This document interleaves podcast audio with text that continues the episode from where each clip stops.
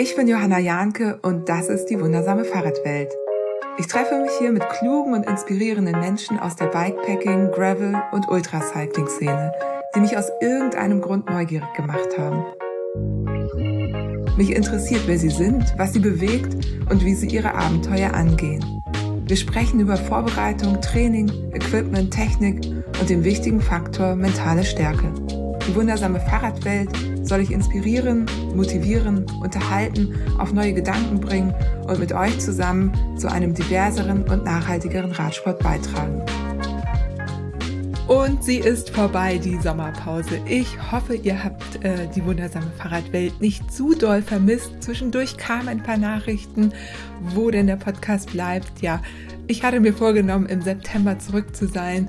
Im September bin ich jetzt auch zurück.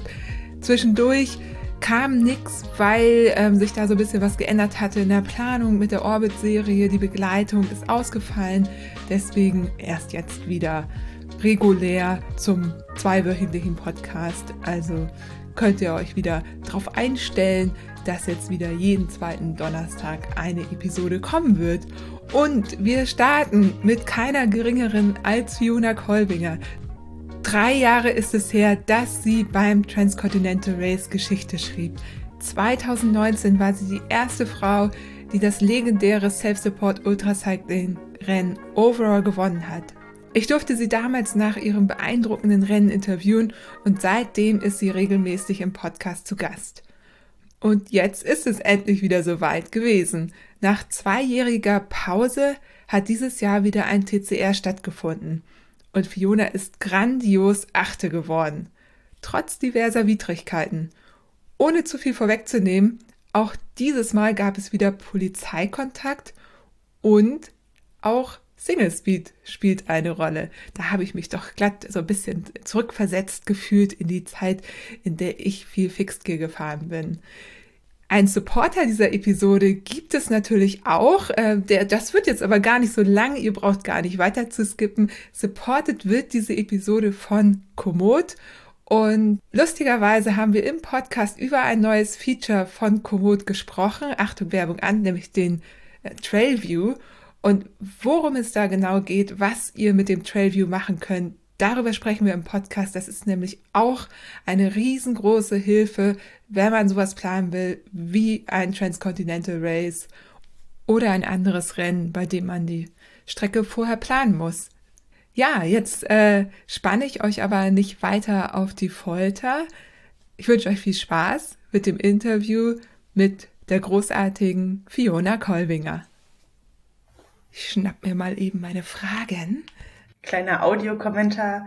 Johanna zieht ein großes Klemmbrett hinter sich hervor. ja, sehr gut. Mit vielen guten Fragen, hoffentlich. Und als erstes möchte ich dich bitten, ich habe dich ja schon vorgestellt im Intro, äh, einmal äh, zu erzählen, äh, was das Transcontinental Race eigentlich ist, dass du mitgefahren bist, damit wir auch alle HörerInnen jetzt mal abholen, die sich sonst so eher weniger mit dem TCA beschäftigen, was ich gar nicht verstehen kann. Aber es soll ja Menschen geben, die wir vielleicht jetzt auch einmal kurz mit ins Boot holen, bevor wir in die Details gehen.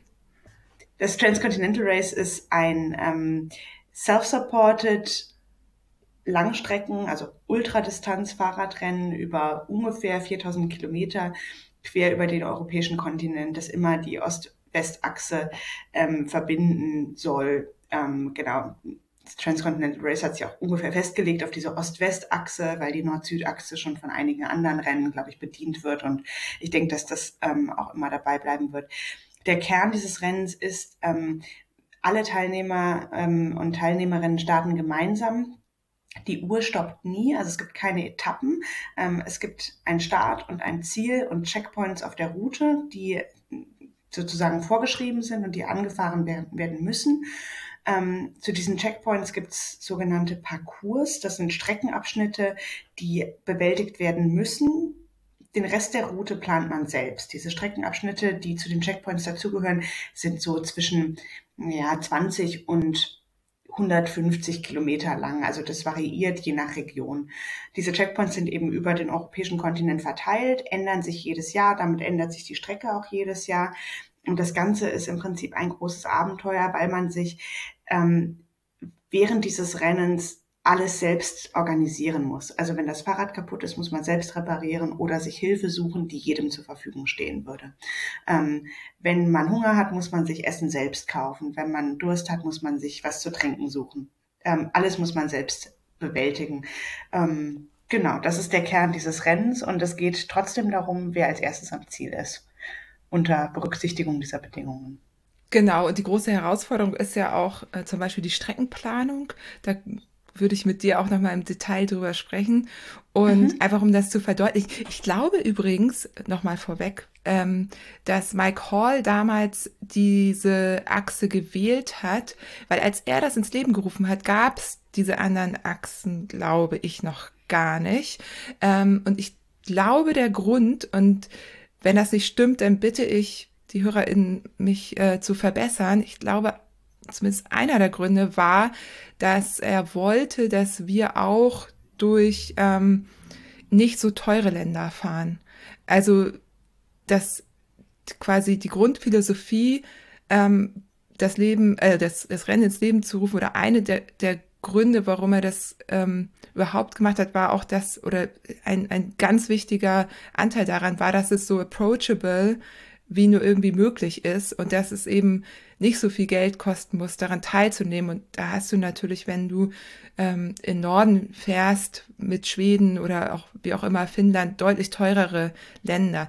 Ich meine, dass ich dazu mal was ähm, gehört, gelesen oder gesehen habe in einem seiner Videos, das auf jeden Fall eine Rolle gespielt hat. Ich glaube, es ging auch darum, den Balkan drin zu haben als ähm, Region, die Mitteleuropäer mal so ein bisschen aus ihrem Alltag rausbringt und was wirklich Fremdes mitbringt. Ähm, also zusätzlich zu dem, was du gesagt hast. Und ich glaube aber, die Grundidee ist während der ähm, Weltumradelung von Mike Hall entstanden. Da ist er eben in London gestartet und nach Osten gefahren, wie die meisten, die einmal um die Welt fahren, das machen. Und der erste Abschnitt war eben London-Istanbul. Und die ersten, ähm, ich glaube, zwei Ausgaben des Transcontinental Race waren auch genau London-Istanbul, eben mit verschiedenen Checkpoints auf der Route.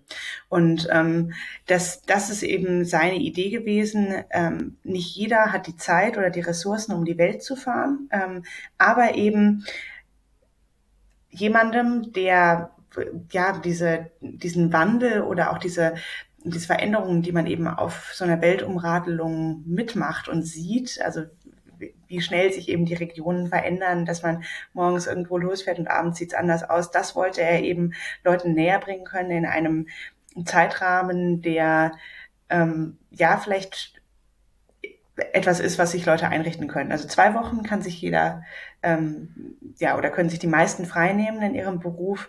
Ähm, und London, Istanbul ist eine Distanz, die man in diesem Zeitrahmen überwinden kann, prinzipiell, wenn man ein fitter Radsportler oder Radsportlerin ist. Und das ähm, war das Ziel, glaube ich, auch, das Leuten näher zu bringen. Stimmt. Das war ja dann in Istanbul auch am Anfang. Ich glaube, da war die Distanz genau. auch immer so um dreieinhalbtausend. Dann war sie lange um 4000 Kilometer und dieses Mal war sie ja sogar länger. Was hattest du denn? Wie viele Kilometer hattest du denn auf der Uhr am Ende? Ich bin am Ende knapp 4400 Kilometer gefahren dieses Jahr und das ist wirklich, ähm, also 2019 bin ich 4125 gefahren ungefähr. Ich muss dazu sagen, ich hatte nicht die kürzeste Route gewählt, ganz bewusst. Also an einigen Stellen bin ich ähm, deutlich anders gefahren als die, die Mehrheit ähm, des Teilnehmerfeldes. Und ich habe auch ein paar Umwege noch gemacht. Wir kommen sicher gleich darauf zu sprechen. Also ich bin in, in Tschechien einmal hin und her gefahren und ähm, habe da noch ja, ich glaube 60 Kilometer ungefähr extra gemacht. Genau. genau. Ähm, Fionas äh, Rennen ist dieses Mal nicht ganz so smooth verlaufen wie letzt, letztes Mal vor drei Jahren. Also ich glaube, oder vor drei Jahren waren ja eigentlich keine großen Sachen, die dir passiert sind, wenn ich mich richtig erinnere? Ja, also es gab schon einen, einen kleinen Routenplanungsfehler. Also in, in Frankreich bin ich äh, hatte ich ungefähr 200 Kilometer auf einer Schnellstraße geplant, auf der ich nicht fahren durfte. Ähm, ich weiß nicht, ob ich das damals im Podcast erzählt habe, so in dem Detail. Ich glaube nicht. Ähm, da wurde ich von der Polizei angehalten und ungefähr anderthalb Stunden lang. Ähm, das hast ja, du uns nicht erzählt. Sozusagen. Nee, das habe ich nicht Jetzt erzählt. Nee, aber es gab, gab schon ein paar Jetzt erst, du, also dann ist das ja, also Polizeikontakt. Äh, ja, nee, also ja, es war, dann gehört dann zu mhm. deinem TCR dazu. ja, auf jeden Fall.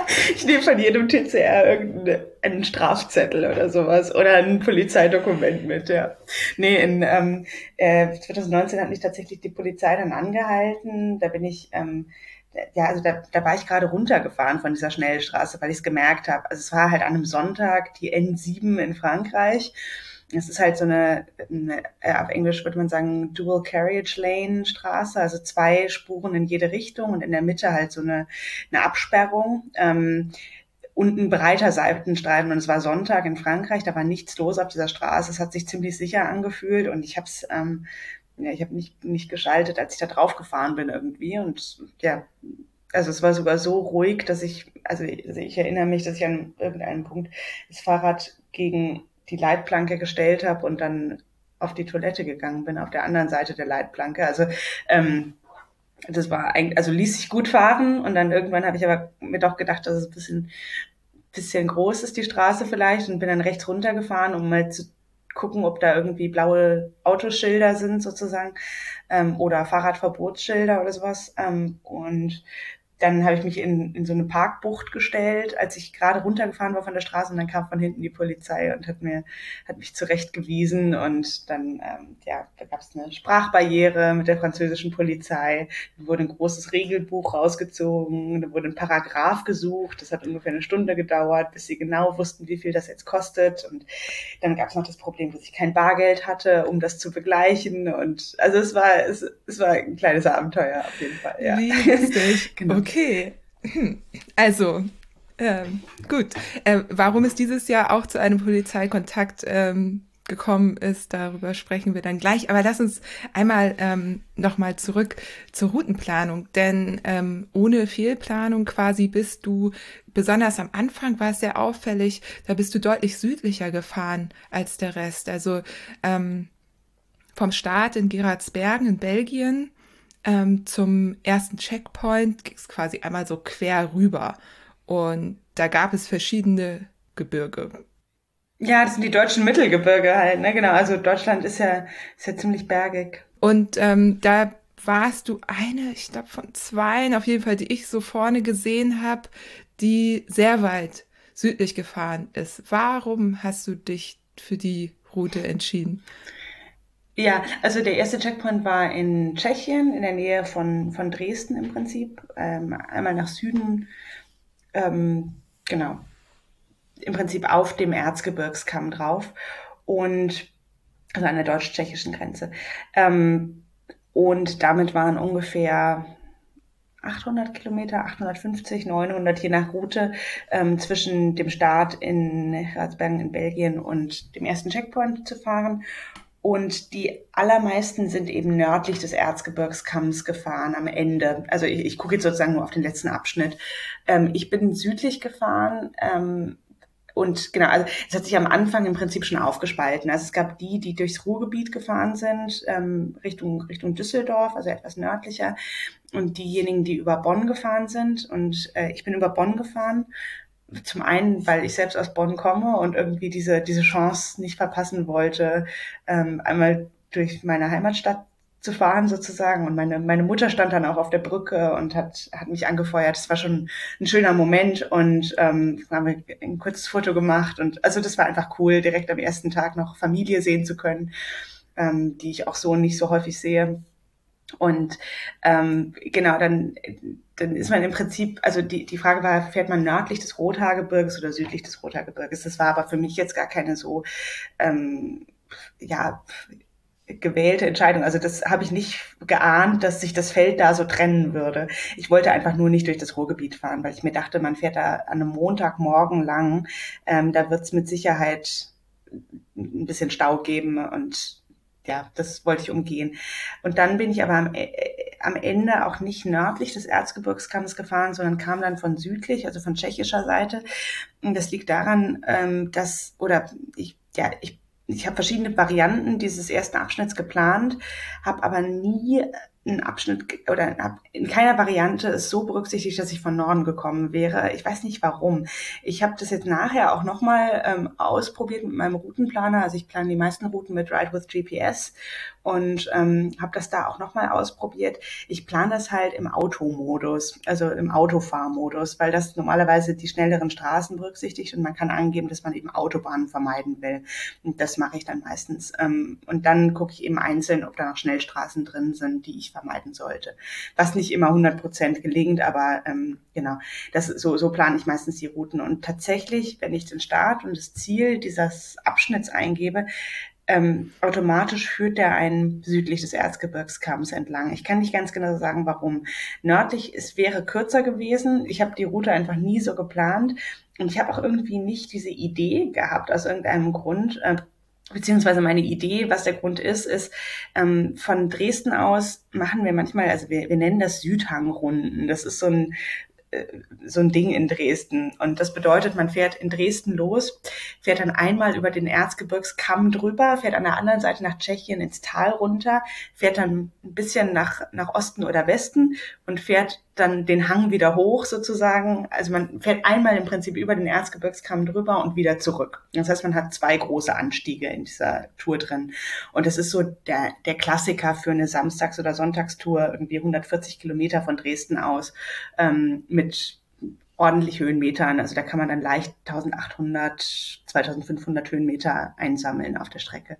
Und ähm, das war irgendwie bei mir so im Kopf, dass diese Südhangrunde was Anstrengendes ist. Und deswegen wollte ich das irgendwie nicht machen auf meinem TCR.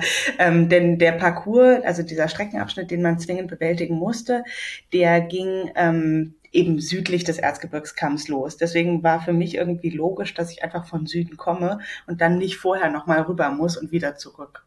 Genau. Und das haben die meisten anders gemacht. Das habe ich so nicht abgesehen und äh, hat mich ein bisschen überrascht. Aber Genau. Ähm, ich glaube, am Ende habe ich dadurch nicht viel Zeit verloren, zumindest. Ich war relativ gut im Feld eigentlich, auch am ersten Checkpoint.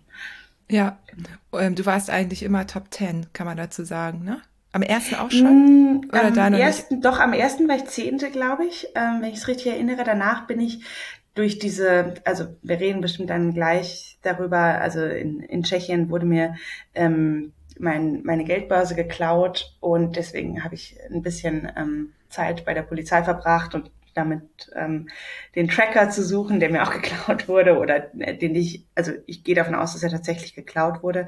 Ähm, ja, ähm, deswegen habe ich ein bisschen Zeit verloren und da bin ich dann ein bisschen zurückgerutscht. Da war ich, glaube ich, so um Platz 15 am zweiten Checkpoint und am dritten. Und am vierten dürfte ich dann wieder in den Top 10 gewesen sein, glaube ich. Ich bin mir aber nicht ganz sicher. Es ja, beim vierten ja. auf jeden Fall. Davor nicht? Okay. Ich hatte ich dich nicht, immer. Nee. Okay. Ähm, also beim vierten warst du auf jeden Fall wieder Top 10. Ich glaube auf Platz 10. Ich meine auch bei dem dritten schon, aber nah dran auf jeden Fall. Ja, du hast es jetzt schon angedeutet. Ich würde aber kurz nochmal zurück zur ersten Strecke, weil das im Grunde ähm, zieht die Frage, also du bist ja in der Routenplanung, jetzt haben wir gehört, wie du planst. Du hast irgendwann zwischendurch auch gesagt, ich war ja in deiner äh, Up-to-Date-Bleibe-Gruppe, dass du tendenziell versucht hast, Höhenmeter zu vermeiden. Das war Teil deiner Strategie. Würdest du das wieder so machen? Hat sich das ausgezahlt für dich? Ist natürlich schwierig zu sagen, weil ich nur eine Strecke gefahren bin ähm, und nicht beide. Ich glaube am Ende, dass meine Strecke so schlecht nicht war. Ähm, ich habe vor allem, also die strategische Entscheidung, die ich schon vorgeahnt habe, tatsächlich ist die, die dann ähm, später zwischen Kroatien und dem dritten Checkpoint in Montenegro gewählt wurde. Also ich habe da eine ziemlich östliche Route gewählt und es gab viele, die an der Küste entlang gefahren sind. Also im Prinzip musste man irgendwie von den Alpen nach Montenegro kommen und die meisten sind eben in Kroatien eine ganz lange Strecke an der Küste lang gefahren oder küstennah. Und ich bin stattdessen ähm, ins Inland gefahren. Also ich bin nach Ljubljana rüber ähm, in Slowenien und bin dann ähm, über Zagreb und Sarajevo gefahren. Ähm, und damit war ich, also oder meine Idee dazu war, den Urlaubsverkehr in Kroatien zu vermeiden. Also weil da die Küstenstraßen, ich hatte angenommen, dass die relativ stark befahren sein könnten. Und zudem ist das auch eine gegenwindanfällige Route, das wusste ich. Ähm, ich habe aber auch geschaut, wie die, ähm, wie das Feld 2016 gefahren ist beim Transcontinental Race. Da gab es eine ganz ähnliche Strecke. Also da war auch Montenegro ein Checkpoint und davor gab es einen Checkpoint in den Alpen. Und das war ein bisschen ein anderes Alpengebiet, aber die Route zwischen ähm, äh, Triest und ähm, Montenegro war sehr ähnlich. Und da habe ich mir äh, angeschaut, was die vorderen ähm, Teilnehmer an Strecken gewählt haben. Und da hat äh, Christoph Allerhardt, der spätere Sieger dieses Transcontinental Race, auch eine sehr stark östliche Route gewählt, die ich zum großen Teil dann auch kopiert habe, einfach. Und James Hayden, ähm, der damals auch schon super schnell unterwegs war, ich glaube, der ist dann nachher, ich kann es nicht sagen, welchen Platz er belegt hat, aber ähm, der hatte auch eine ziemlich gute Route, die weiter an der Küste war, die haben eben auch ganz viele gewählt. Also ich glaube, da haben sich schon viele auch an diesen beiden Routen orientiert. Ähm, am Ende war meine Route 90 Kilometer länger ungefähr, aber 3000 Höhenmeter weniger. Ich habe beide Routen geplant gehabt. Ich hatte auch beide Routen dabei. Ähm, meine Idee war, den Gegenwind zu checken ähm, an dem Teilungspunkt sozusagen dieser Routen und dann zu, zu prüfen, ob ich eben gegen, also Gegenwind hätte oder Rückenwind vielleicht auch nutzen könnte an der Küstenroute, habe mich dann aber auch nach meinem Bauchgefühl eher für die Ostroute entschieden. Und ähm, weil ich ja, weil ich wusste, dass da auch relativ ruhige Straßen sind und ich im Prinzip am Anfang einen etwas größeren Berg habe und dann eigentlich Bergabroller Richtung Bosnien und ähm, Richtung Montenegro. Genau, und am Ende kamen dann nochmal so ein paar Huckel, aber die hatte jeder. Und genau, aber ähm, ne, ein großer Teil dieses, dieser Strecke war dann eben letztlich bergab, beziehungsweise wirklich topfeben ähm, auf einer Superstraße. Das hat gut geklappt eigentlich. Ich würde es wahrscheinlich nochmal so machen. Aber das, wie gesagt, das hängt auch ein bisschen von der persönlichen Präferenz ab. Mein Gedanke war aber, zu diesem Zeitpunkt hat man schon die Alpen hinter sich mit den ganzen Höhenmetern, die man da aufsammelt. Und durch Deutschland war es eben auch nicht ganz flach. Also zu dem Zeitpunkt hatte man dann schon, was weiß ich, 25.000 äh, Höhenmeter, denke ich, ungefähr in den Beinen oder ein bisschen mehr, je nach Route eben. Und da dachte ich mir dann, dass die Knie das vielleicht vertragen könnten, ähm, mal flach zu fahren. Ja. Ja, super smart. Jetzt fragen sich vielleicht einige, woher weiß ich denn überhaupt, welche Routen damals gefahren wurden? Wo, wo kann ich mich da informieren? Die, ähm, es gibt ja immer Tracking-Seiten, also das ist vielleicht noch was, was ähm, ich auch vorhin in meiner Erklärung des Transcontinental Race vergessen habe zu er erwähnen. Ähm, das Rennen kann man verfolgen darüber, dass jeder Teilnehmer und jede Teilnehmerin einen GPS-Tracker dabei hat. Das bedeutet, in Echtzeit sendet man von seinem Fahrrad den aktuellen Standort und das Ganze wird erfasst auf einer Karte. Also ähm, Zuschauerinnen und Zuschauer oder wer auch immer das Rennen verfolgen möchte, kann online auf der Homepage des Transcontinental Race ähm, auf einer Europakarte eben sehen, wer gerade in diesem Moment wo ist. Und das macht das Ganze auch ganz spannend eigentlich, als ähm, äh, das, das Rennen zu verfolgen eben. Und ähm, äh, das gab es auch schon immer. Also das, das ist mit einer der eines der einer, äh, ja, ein Charakteristikum dieses Rennens, äh, dass man das eben verfolgen kann. Und es gibt noch die Tracking-Seiten von 2016. Also ähm, auf der Seite kann man im Prinzip sich die Routen anzeigen lassen auf der Karte von damals. Damals war das über Track Leaders, ähm, wenn ich es richtig im Kopf habe, also ein bisschen eine andere Tracking-Seite. Dieses Jahr war das über Follow My Challenge. Das sind zwei Anbieter einfach ähm, für GPS-Tracking. Und genau findet man, wenn man einfach irgendwie äh, Dot-Watching ja. irgendwie, genau, äh, googelt.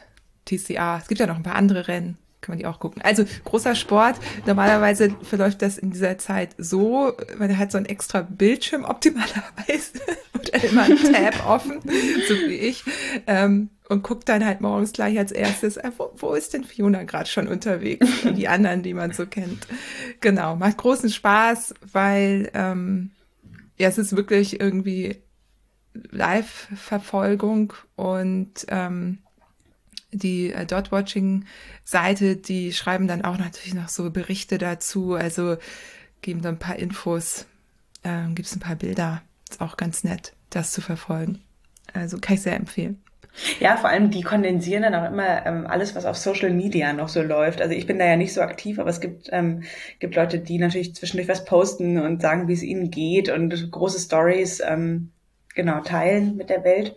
Und äh, da gibt es Leute, die wirklich viel Zeit investieren, glaube ich, das alles nachzuverfolgen. Und ähm, ja, gerade durch diese Stories kann man, also es macht es natürlich echt spannend, wenn man weiß, ah ja, dieser Mensch hat jetzt gerade vor fünf Minuten eine Story gepostet und dann kann man gucken, wo der Mensch gerade ist und was für ein Berg der vielleicht sieht oder ähm, ja, also es ist super, super spannend. Da gibt es Leute, die sich echt reinknien und das aufarbeiten. Das ist beeindruckend.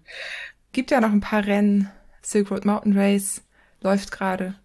Also ist natürlich Offroad, aber äh, genau, auf der Seite findet man alle, die gerade so laufen und ähm, ja, kann man gucken. Insgesamt zu deiner Strategie. Jetzt hast du schon äh, ziemlich äh, wertvolle Infos darüber gegeben, was du so bei deiner Streckenplanung beachtest, dass du zum Beispiel auch ähm, Backup-Strecken hast und vor Ort entscheidest, welche du nimmst. Und das zeigt auch, wie viel Arbeit da eben auch drinsteckt in der Planung. Das mit dem Gegenwind etc., das kann man sich jetzt alles denken, aber das wirklich dann auch alles zu beachten in der Vorbereitung. Ähm, ich glaube, also zum Beispiel das mit dem Urlaubsverkehr, das hatten wir damals nicht auf dem Zettel. Da haben wir nicht drauf geachtet bei der Routenplanung. Da haben wir gar nicht drüber nachgedacht, dass das natürlich, irgendwie standen im Stau und an den Grenzen war viel los und so weiter. Wobei es da auch Leute gibt, die noch mehr Zeit rein investieren. Also das sind, das sind so Sachen, ähm, die, ja, also, ja, irgendwie vielleicht, äh, also es gibt, es gibt sogar Leute, die mit lokalen Radsportlern Kontakt aufnehmen und dann fragen, kann ich diese Strecke befahren oder nicht? Also eine Sache, die noch so ein bisschen selbstverständlich ist. Das denn erlaubt? Ist, da, Na klar, doch, ja, das Rennen geht. kann man, okay. das kann ja jeder machen. Also prinzipiell Stimmt. kann ja jeder einen Radclub vor Ort googeln und dann einen Ansprechpartner anschreiben. Also es ist, finde ich, auch in Ordnung, wenn Leute dadurch einen Vorteil kriegen, weil es einfach mega viel Arbeit ist. Also ähm, normalerweise, was wirklich viele machen und was auch also was ich auch wirklich empfehlen kann, wenn man das noch nicht macht bei der Routenplanung, ist Street View nutzen in den Ländern, wo es das gibt. Also ähm, bei vielen Plattformen ist es möglich, Street View direkt also verbunden zu sehen. Also da kann man irgendwie dann ähm, mit einer Karte planen, wo man so ein Männchen eben auf die Strecke ziehen kann und ähm, dann sieht man eben, dann öffnet entweder in einem neuen Fenster oder in dem Routenplaner selbst Street View und dann sieht man, wie die Straße aussieht an diesem Ort.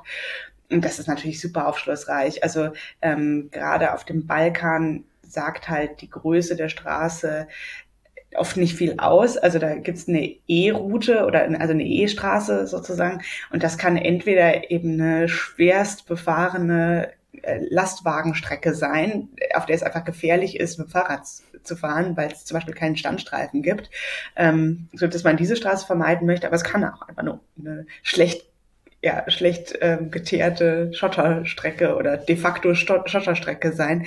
Das sieht man oft nicht an, ähm, auf der Karte oder kann man nicht in dem Maß sehen. Und das ist deswegen ist das sehr aufschlussreich. Also das kann ich auf jeden Fall empfehlen. Fatal, ist auch relativ, wenn ja. man es nicht weiß. Genau, ja. Nee, da kann man sich gut informieren. Ähm, aber das, wie gesagt, also da gibt es Leute, die viel Arbeit reinstecken und ähm, Leute kontaktieren und das ist natürlich nochmal ein anderes Level an, an Aufwand da reinzustecken. Hier kann ich mal einen kleinen Mini-Werbeblock einfügen. Bei Komoot gibt es nämlich ein geniales neues Tool. Es gibt ein neues Map Layer, aktuell auf dem Desktop, noch nicht fürs Handy, mit Trailview. Das heißt, die nutzen Bilder, die natürlich öffentlich geschaltet sind, keine privaten Bilder von UserInnen, die ohne Menschen auskommen. Da gibt es einen Algorithmus, der das erkennt. Und dann gehst du so über die Karte, hast lauter Punkte und kannst dann ähm, wirklich den Trail sehen, wenn er mal fotografiert wurde in irgendeiner öffentlichen Tour. Also genial gerade. Cool. Weiß ja. nicht, wie, wie die Punktdichte dann in Montenegro zum Beispiel ist, aber ne, das genau. kommt natürlich drauf an, wer da so fährt, klar. Und ähm, dann ist natürlich sowas wie Street View dann praktischer. Wobei es auch Länder gibt, in denen es kein Street View gibt. Also genau. zum, Beispiel, zum Beispiel Deutschland, da wäre sowas wahrscheinlich hilfreich, ähm, auf jeden Fall. Denn in Deutschland. Ja, hier ist es, ich habe das genau. schon ausprobiert. Ja. Also ich habe auch schon selber Touren und dann ist mein Bild da, äh, das gibt's seit zwei Wochen oder so erst. Cool. Also es ist richtig, ja. Richtig praktisch. Ja, wird sehr gefeiert und hoffentlich auch irgendwann, weil das wäre natürlich toll, wenn man spontan umplanen muss, dass es irgendwie auch auf dem Handy funktioniert. Mhm. So, Werbung Ende. das ist aber so genial. Ähm, genau. Ja, cool. Ähm, dass, also die, dass Menschen plötzlich vor Schotterstraßen stehen, das habe ich bei einigen FreundInnen gesehen, die das TCA gefahren sind. Und das kann dann auch gerne mal 50 Kilometer so gehen. Das darf man halt auch nicht vergessen, ne? Und dann ist echt blöd.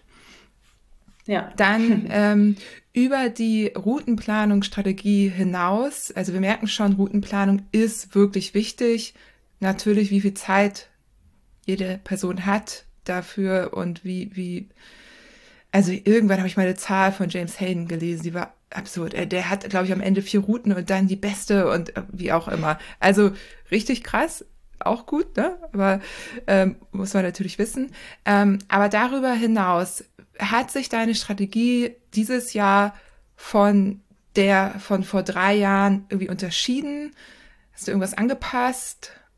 Oder gab es noch irgendwie taktisch irgendwas außer, außer der Routenplanung? Strategie ist ein großes Wort. Ich glaube, dass die Rennen für mich einfach von meiner Einstellung her komplett unterschiedlich waren. Also 2019 bin ich in das Rennen gegangen, ähm, in dem Wissen, dass ich das in den Beinen habe, also dass ich dieses Rennen zu Ende fahren kann, aber ich wusste nicht so ganz genau, wo ich in dem Feld sein würde. Also ob ich weiter vorne fahren würde, ob ich eher in der Mitte des Feldes fahren würde.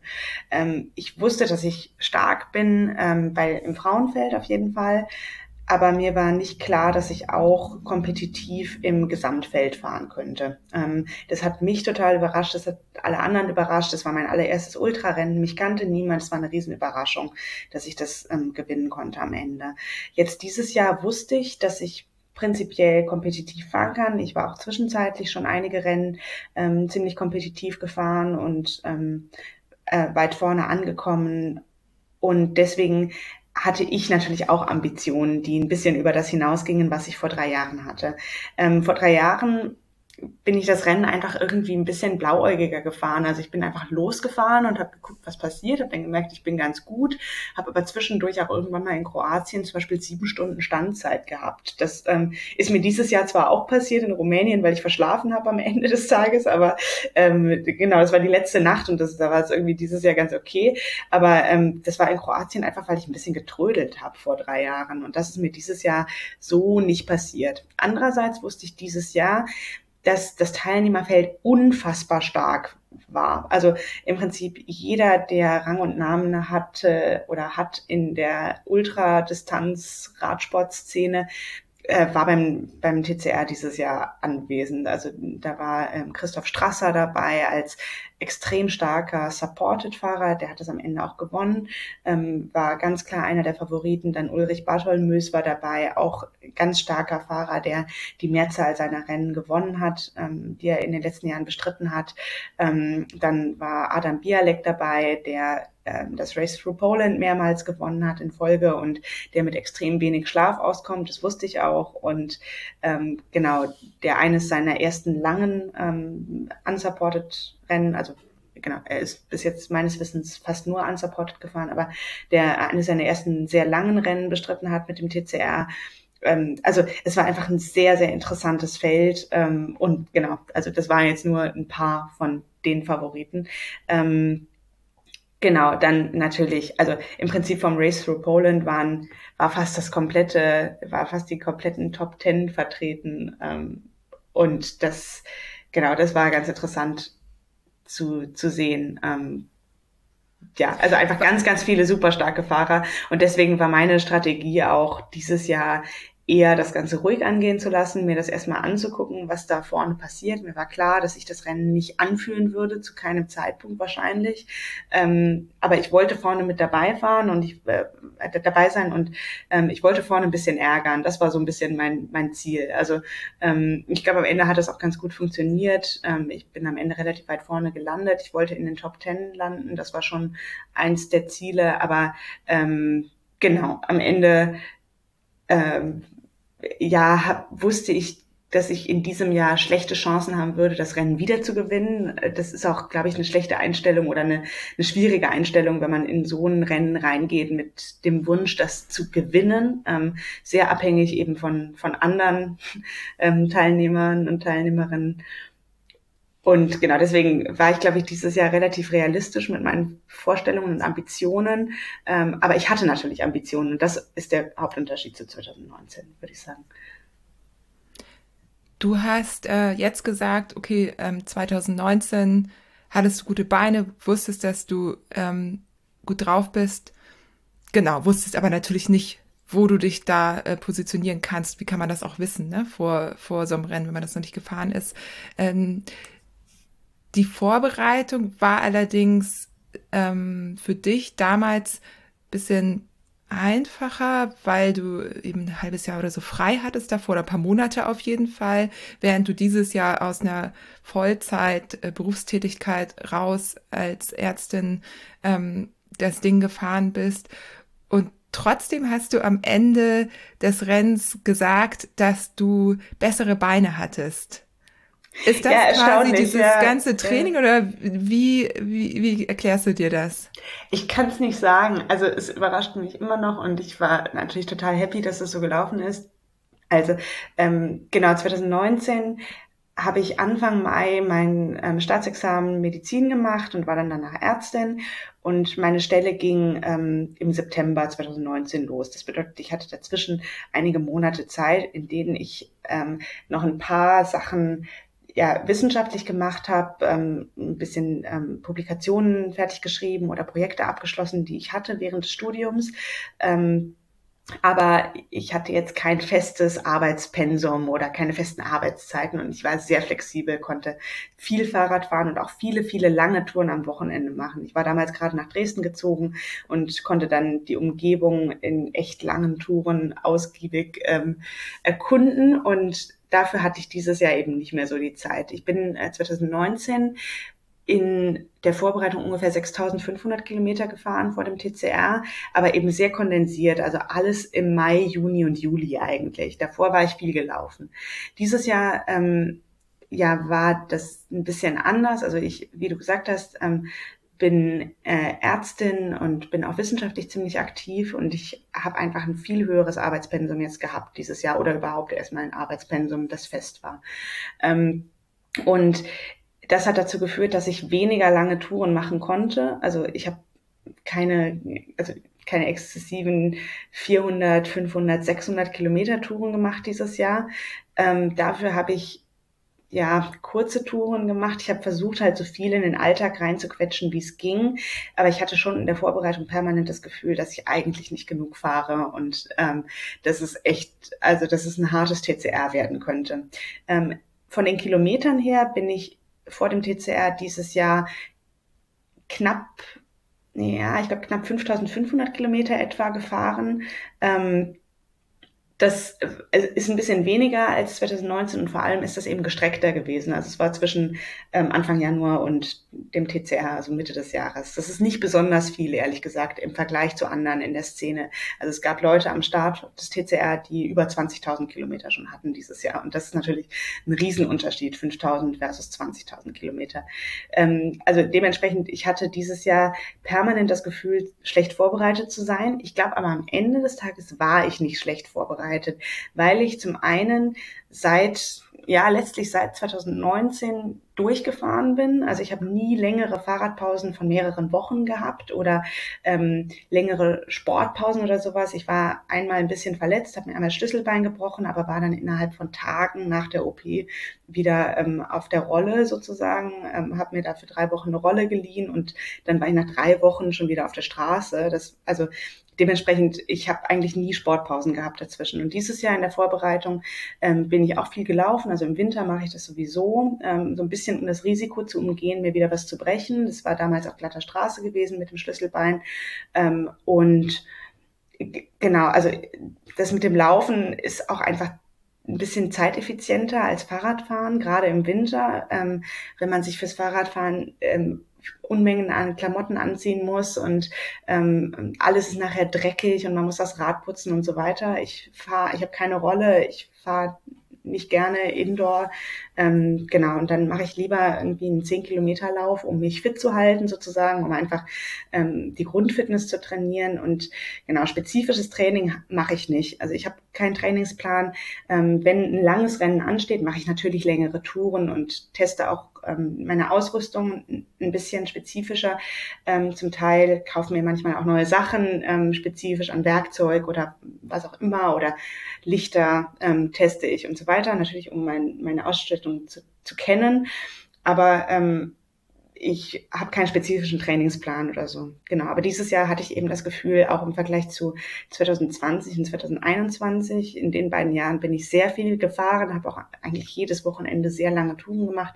Ähm, da hatte ich dieses Jahr das Gefühl, dass ich äh, bisschen hinter den äh, hinter dem, was ich machen müsste, eigentlich zurückbleibe. Ähm, das hängt einfach damit zusammen, dass ich die die Schwerpunkte dieses Jahr ein bisschen anders gesetzt habe als auch in den letzten Jahren ähm, und auch am Wochenende häufig arbeiten musste, beziehungsweise auch meine Freizeit ein bisschen anders gestaltet habe als in den letzten Jahren. Genau.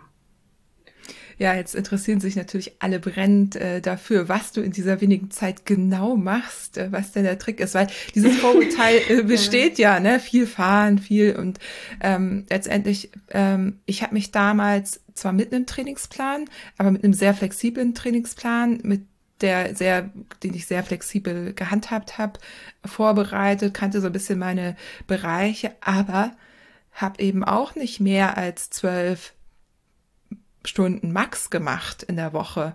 Und das ist ja für viele undenkbar. Die denken, du musst da irgendwie kündigen und nur noch äh, Rad fahren. ja, und das ist ganz schön, dass du das jetzt auch noch mal also zeigst, wie es auch geht, ne? Weil diese Rennen tatsächlich ist es so klar, wir haben jetzt Profis dabei, immer mehr Profis kommen rein, interessieren sich für unsupported Rennen was cool ist. Und es gibt eben auch eine Gruppe von FahrerInnen, die sich zum Profi gemacht haben und von Sponsoren erleben können. Ähm, genau, und trotz allem ist es nicht so, dass die so weit weg sind, dass, dass andere da nicht mehr rankommen können, wie du ja bewiesen hast. Ich weiß gar nicht, über Adam Bielek weiß ich gar nicht so viel, ähm, wie ist der auch beschäftigt, also jetzt bis jetzt. Doch, ich glaube, der, der hat einen, sagen, aber der ist kein Profi. Genau. Nee, der hat einen Vollzeitjob, ja. denke ich. Und also ich, ich kenne ihn nicht, nicht besonders gut. Wir haben auch nicht viel gesprochen, aber ähm, nach allem, was ich weiß, hat der, glaube ich, schon einen Vollzeitjob. Aber genau. Ja, äh, Adam, jetzt auch nicht. Nur, nur weil der uns. halt, genau, sag ja. bitte, äh, genau, weil der ja sehr nah dran, also ich meine, äh, sehr erfolgreich gefahren ist. Ja. Deswegen ja, interessiert mich ich das. Ich glaube, es ist auch einfach ein bisschen, äh, ähm, also A, ist es eine Übungssache. Also ich habe jetzt, glaube ich, ein bisschen mehr Erfahrung, habe ein paar kleine Fehlerchen nicht mehr gemacht, die ich 2019 gemacht habe. Ähm, ich kenne meinen Körper ziemlich gut. Ich weiß, was ich ähm, an Grenzen fahren kann.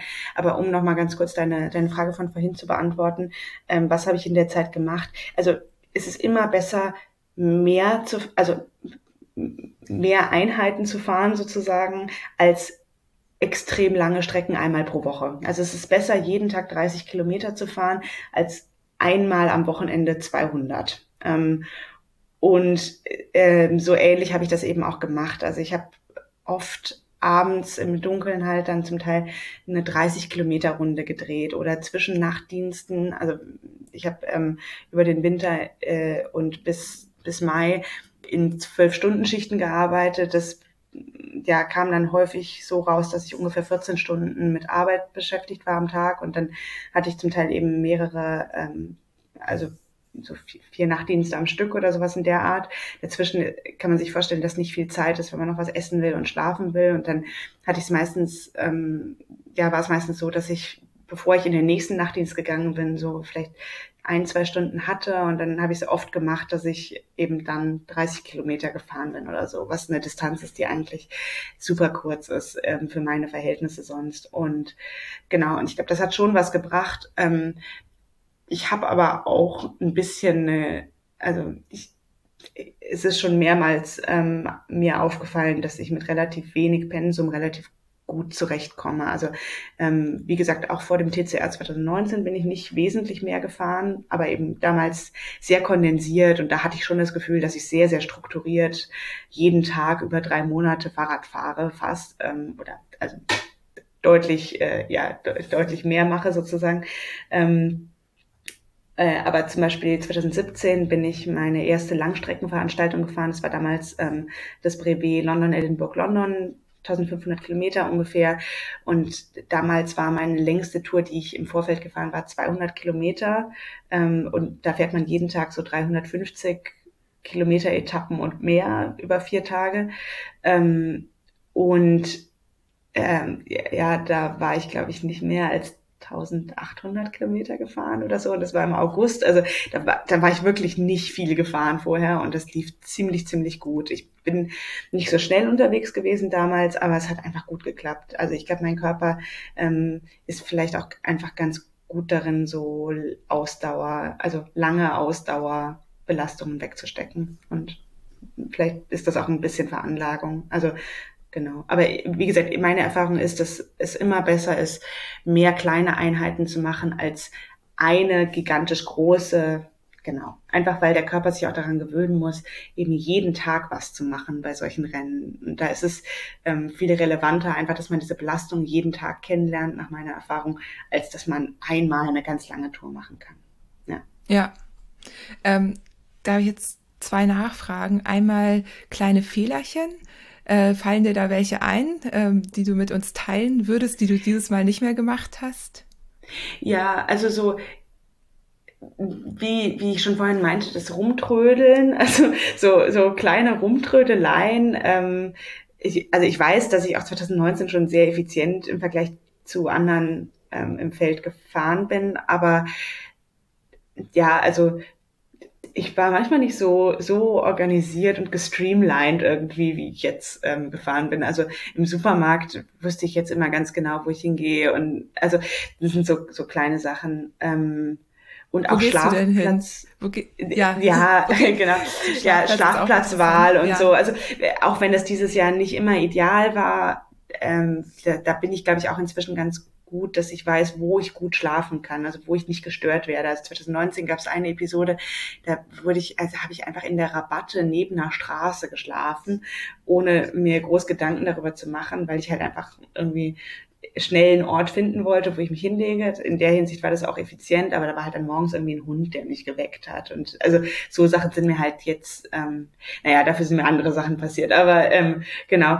Ähm, wo gehe ich im Supermarkt hin? Genau, ähm, die Mehrzahl der Kalorien kommt halt schon über Süßigkeiten rein. Anders geht's bei mir nicht. Ähm, man muss halt irgendwie versuchen, seine, sein Kaloriendefizit auszugleichen oder einigermaßen ranzukommen. Und das geht bei mir halt am besten mit, also Gummibärchen gehen ziemlich, ziemlich gut. Ich esse irre viel Haribo. Also jetzt beim TCR, ähm, weiß ich noch, irgendwann gegen, habe ich gegen neun Uhr morgens gemerkt, dass ich schon 600 Gramm Haribo verspeist hatte. Und das war ein bisschen, äh, da habe ich mir dann doch ein bisschen Gedanken gemacht. Aber ähm, ich habe auch dieses Jahr versucht, ein bisschen mehr normale Sachen zu essen. Das ist immer irgendwie ein bisschen besser für den Mundraum. Also ich, meine Erfahrung ist, dass ich, wenn ich extrem viel Süßigkeiten im Sinne von Haribo oder so gerade so saurem Haribo esse, dass ich dann so ähm, Mundulzera kriege, also dass ich so offene Stellen im Mund kriege und das ist ziemlich schmerzhaft dann irgendwie ab Tag vier oder fünf.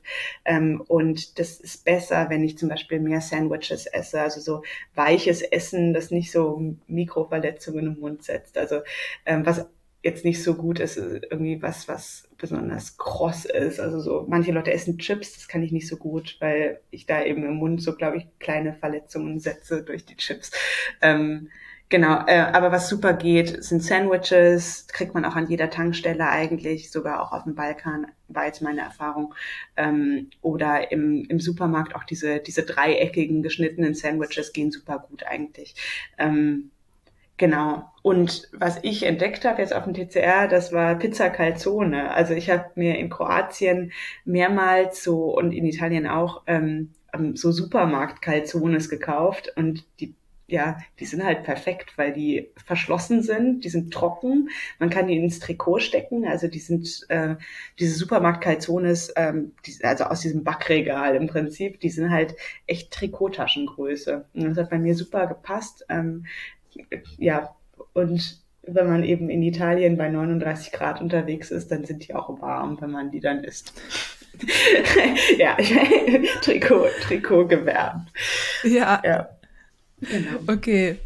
Und äh, Getränke, ich habe gesehen, äh, viel Ayran irgendwie hast du getrunken. Ja, wobei ich dieses Jahr fast nur Wasser getrunken habe, ehrlich gesagt beim TCR, weil ich ja, nachdem mir dann das Portemonnaie geklaut wurde, ähm, ein bisschen sparen musste, ehrlich gesagt. Also das war ein, ein Spar-TCR vom Budget her, ähm, weil ich halt alles mit Bargeld bezahlen musste. Die Kreditkarten waren gesperrt und ich hatte die halt physisch nicht mehr.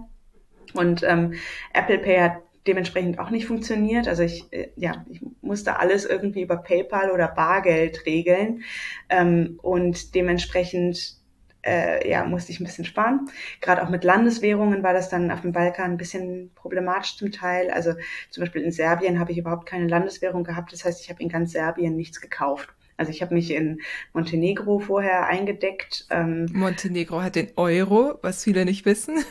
Mm, ja, und ähm, dann in Rumänien wieder Geld getauscht. Ja, also das war war. Ich finde das nur so lustig bei Montenegro. Spannend. Die haben einfach irgendwann entschieden, dass sie den Euro haben werden. Ich glaube, es hat nie jemand was dagegen unternommen. Mhm. Jetzt googelt sie. Ja, ich, also, ich weiß nicht, ich habe gerade gar nicht mehr im Kopf, um Montenegro Ja, das, das ist, ganz ja witzig. Wahnsinn. Interessant, ja, das okay. ist ganz witzig. Ja. Ja, das also ist so meine eine, Erfahrung ist auch, meine Erfahrung ist auch, ja, als, weil du das mal gefragt hast. Auf jeden Fall. Meine Erfahrung ist, ja, also äh, äh überrascht mich gerade, dass ich das so spontan nicht wusste.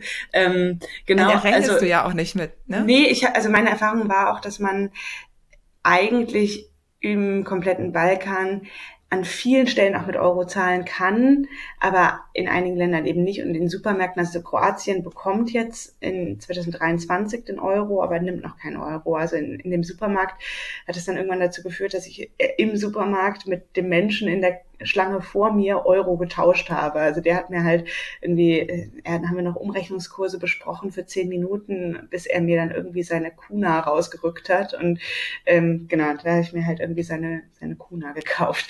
Ähm, ja, aber so, so Sachen musste ich dann halt irgendwie machen. Ähm, und ja, deswegen. Lass uns ähm, mal darüber sprechen, ja. weil das ist ja quasi bei dir rennentscheidend gewesen. Dir sind zwei Sachen passiert. Das ist eine davon. Ähm, auf die andere Sache kommen wir auch noch zu sprechen. Die ist dann ähm, an CP4 passiert.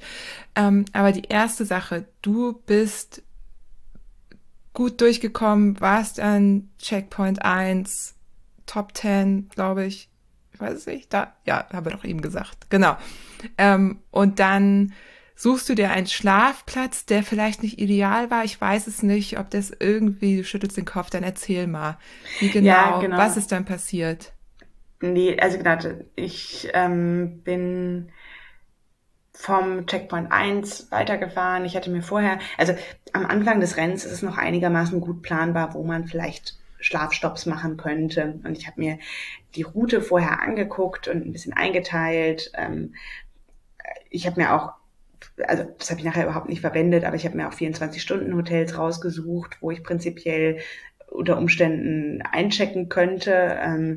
Und ja, hatte mir dann irgendwie überlegt, dass ich am zweiten, ähm, also die, die zweite Nacht, in der ich schlafen würde, die erste Nacht sind die allermeisten durchgefahren, der Start war um 22 Uhr.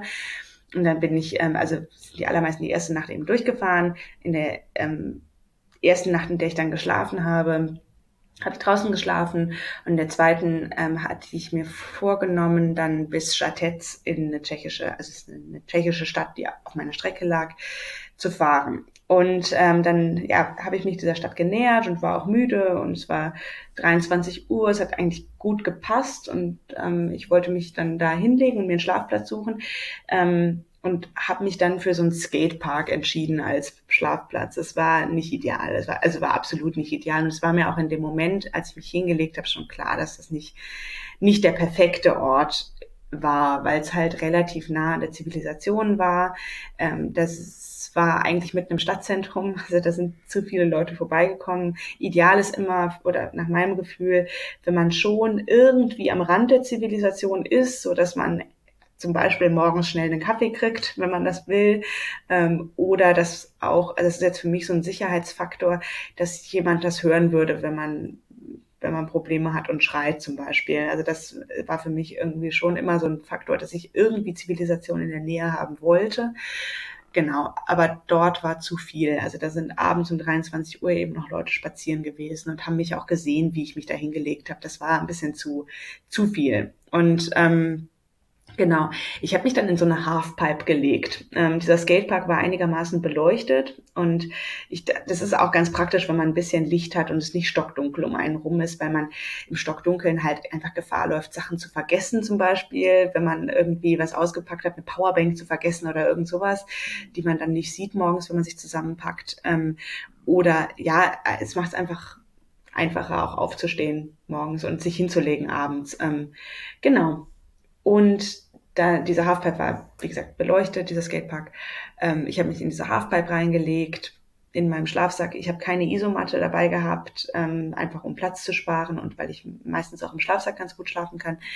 Ähm, habe mich dann auf dieses Metall gelegt von der Halfpipe, Fahrrad neben mir und ich habe das Fahrrad noch ähm, mit so einem Mini-Schloss angekettet, weil ich mir schon, also irgendwie war mein Gefühl, ja, damit das nicht einer einfach wegschiebt, wenn ich halt da schlafe, weil ich halt wusste, es ist irgendwie bevölkert. Und ähm, wenn ich wenn ich mich hinlege und das Fahrrad neben mir liegt sozusagen, dann mache ich es manchmal so, dass ich meine Hand in die Speichen lege, damit ich merke, wenn das Fahrrad bewegt wird. Aber äh, genau, das ist sozusagen das Bio-Schloss. Aber genau, in diesem Fall habe ich das an die Halfpipe ähm, ange, ja, angekettet ähm, ich hatte aber einiges aus meinen Taschen rausgenommen und die Taschen waren eben geöffnet, weil ich wusste, ich packe es am nächsten Morgen wieder ein. Deswegen habe ich die gar nicht erst zugemacht. Und auch die Tasche, also ich hatte den Tracker in der Oberrohrtasche und die Oberrohrtasche war offen an dem, an dem Punkten und der Tracker guckte sozusagen nach oben. Ähm, hat den Himmel gesehen. Ähm, und dann ja, war es eben so, ich habe mich in diesen Schlafsack gelegt und ich ziehe halt meine Hose aus, wenn ich mich hinlege bei solchen Rennen und mein Trikot. Einfach damit alles einigermaßen auslüften kann und auch ähm, äh, ja der Hintern nicht ganz so wund wird, einfach damit alles ein bisschen trocknet. Und ich habe mein Trikot nicht in den Schlafsack gelegt, dummerweise, sondern neben den Schlafsack. Und in dem Trikot war eben mein Geldbeutel drin mit Karten, also ähm, Personalausweis, zwei Kreditkarten, ähm, genau, meine Versicherungskarte und ähm, ja, genau. Also da, da waren ein paar Ausweiskarten drin ähm, und Kreditkarten und 100 Euro in Bar. Und mehr war es nicht eigentlich. Also es war jetzt, genau, es war nur das. Ähm, und dazu war eben in meinem Trikot einiges an Essen drin, das ich da verstaut hatte. Sonnencreme, Labello, Kopfhörer, sowas in der Art. Ähm, und dann bin ich, habe ich mich hingelegt, 23 Uhr ungefähr, habe dann ähm, ja, bin gut eingeschlafen, bin dann aber irgendwann so ein bisschen unruhig geworden weil es halt einfach kalt war von unten. Also die Nacht war nicht so warm, wie ich mir das gedacht hatte. Und dieses Metall von der Halfpipe war unheimlich kalt von unten. Ich ähm, genau habe da auf dem Bauch geschlafen und es war einfach zu kalt. Und ich dachte, ah ja, komm, jetzt musst du umziehen in irgendeinen Geldautomaten, also in eine, in eine, in eine Bank sozusagen. Das ist immer mein Backup gewesen, ähm, in der Bank zu schlafen, weil es da warm ist. Da ist zwar meistens Licht, aber es ist trotzdem eigentlich ein super Schlafplatz. Manchmal kommen Leute rein, aber du bist halt sicher, es ist Video überwacht und es ist warm in aller Regel. Und dann ähm, mein Handy hatte ich zu dem Zeitpunkt ähm, an der Powerbank am Laden ähm, in meiner Kapuze liegen und ähm, habe dann so auf das Handy, auf dem Handy getippt und im Prinzip habe meinen Kopf ein ganz bisschen bewegt, aber lag noch in dem Schlafsack drin und im Prinzip, wie ich aufs Handy gedrückt habe und meinen Kopf bewegt habe, ähm, genau in dem Moment sehe ich irgendwie, wie einer von ganz nah an mir, also neben dieser Halfpipe, wegrennt. Und zwar volle Kanne. Und ich dachte mir so, hä, ein Uhr morgens, warum rennt jemand volle Kanne über den Skatepark in irgendeiner tschechischen Stadt? Das war so mein erster Gedanke dann. Und ich war halt noch nicht so richtig wach. Und habe nur gesehen, dass da einer, eine schwarz bekleidete Person in vollem Tempo wegrennt von mir. Und dann habe ich mich irgendwie so aufgerappelt und habe gesehen, dass mein komplettes Trikot ausgeräumt war. Also Kopfhörer lagen daneben, Labello lag daneben, Studentenfutter offen, irgendwelche Nüsse draußen, sogar verschüttet. Also da hatte jemand einfach mein, mein, mein Trikot durchwühlt und mir war, war klar, dass das halt irgendwie fremde Einwirkung war sozusagen. Da habe ich geguckt, dass der Geldbeutel war weg und ich habe das sofort geschnallt, habe dann im Prinzip aus dem Schlafsack, ähm, Gott sei Dank war mein Handy eben noch da, ähm, habe dann aus dem Schlafsack die Kreditkarten sofort gesperrt. Also ich glaube, ich habe einfach schnell geschaltet und die richtigen Sachen gemacht dann in der Situation. Aber ich war natürlich ein bisschen aufgeschmissen und ich habe in dem Moment nicht sofort die komplette Tragweite dieses Vorfalls irgendwie verstanden. Und ich genau, habe mich dann angezogen. Gott sei Dank waren meine Klamotten einfach noch da. Also die Person hätte auch einfach meine Hose und mein Trikot schnappen können und dann hätte ich wirklich ein bisschen größeres Problem gehabt, weil ich keine weiteren Klamotten dabei hatte. Ähm, Genau, jedenfalls. Das habe ich übrigens auch gedacht. Ja, also warum ja, hat er nicht einfach direkt, also das alles genommen. Ja. Naja, hätte auch einfach nichts ja. drin sein können. Ich weiß es auch nicht. Vielleicht, vielleicht waren es auch Kinder, die irgendwie eine Mutprobe gemacht haben. Ich, also ich kann es mir nicht erklären, weil also was gefehlt hat, war am Ende eben meine Geldbörse, drei geschmolzene Snickers und eine Packung Kaugummi. Und diese komische Kombination, ich kann mir vorstellen, dass das wie gesagt einfach ein Kind war, das äh, ja entweder von den Eltern dazu angehalten wurde. Ähm, ich kann es nicht sagen, aber genau. Ähm, es war jetzt auf jeden Fall kein ähm, großgewachsener Mann, der da weggerannt ist oder Frau, ähm, sondern es war eine Person, die jetzt nicht besonders klein und nicht besonders groß war. Ich kann, also mehr kann ich dazu nicht sagen. Jedenfalls, ähm, ich glaube, ich habe die Situation einigermaßen verstanden, also zumindest was gerade passiert ist, habe gecheckt, was weg war, ähm, habe nicht Genau, ja. Also habe im Prinzip gemerkt, dass der Geldbeutel fehlt und diese ein bisschen Essen halt. Ähm, und dann habe ich alles zusammengepackt, war ein bisschen perplex und es war halt ein Uhr morgens und ich hatte knapp zwei Stunden geschlafen. Also es war nicht genug. Ich wollte eigentlich irgendwie vier Stunden schlafen in der Nacht. Also es war Anfang des Rennens, da wollte ich jetzt noch nicht irgendwie mich total in den Schlafmangel treiben. Da habe ich irgendwie überlegt, was ich mache, aber ich kam ja auch nicht mehr in eine Bank rein, weil ich ja keine Kreditkarten mehr hatte. Dementsprechend war das der Plan mit der Bank irgendwie dort weiter zu schlafen obsolet geworden. Und ähm, dann bin ich zu der Hauptstraße neben diesem Skatepark gefahren, habe irgendwie ein paar Nachrichten geschickt an Leute und habe dann irgendwie überlegt, was ich mache. Und in dem Moment kam ein Polizeiauto vorbeigefahren. Ähm, ich habe dann gewunken, habe denen erzählt, was gerade passiert ist. Und die haben, sprachen auch ganz gut Englisch, haben mir gesagt, ich muss das oder ich sollte das auf jeden Fall bei der Polizei melden. dann habe ich gefragt, ob das um ein Uhr nachts geht. Ja, da ist gerade jemand. Gut.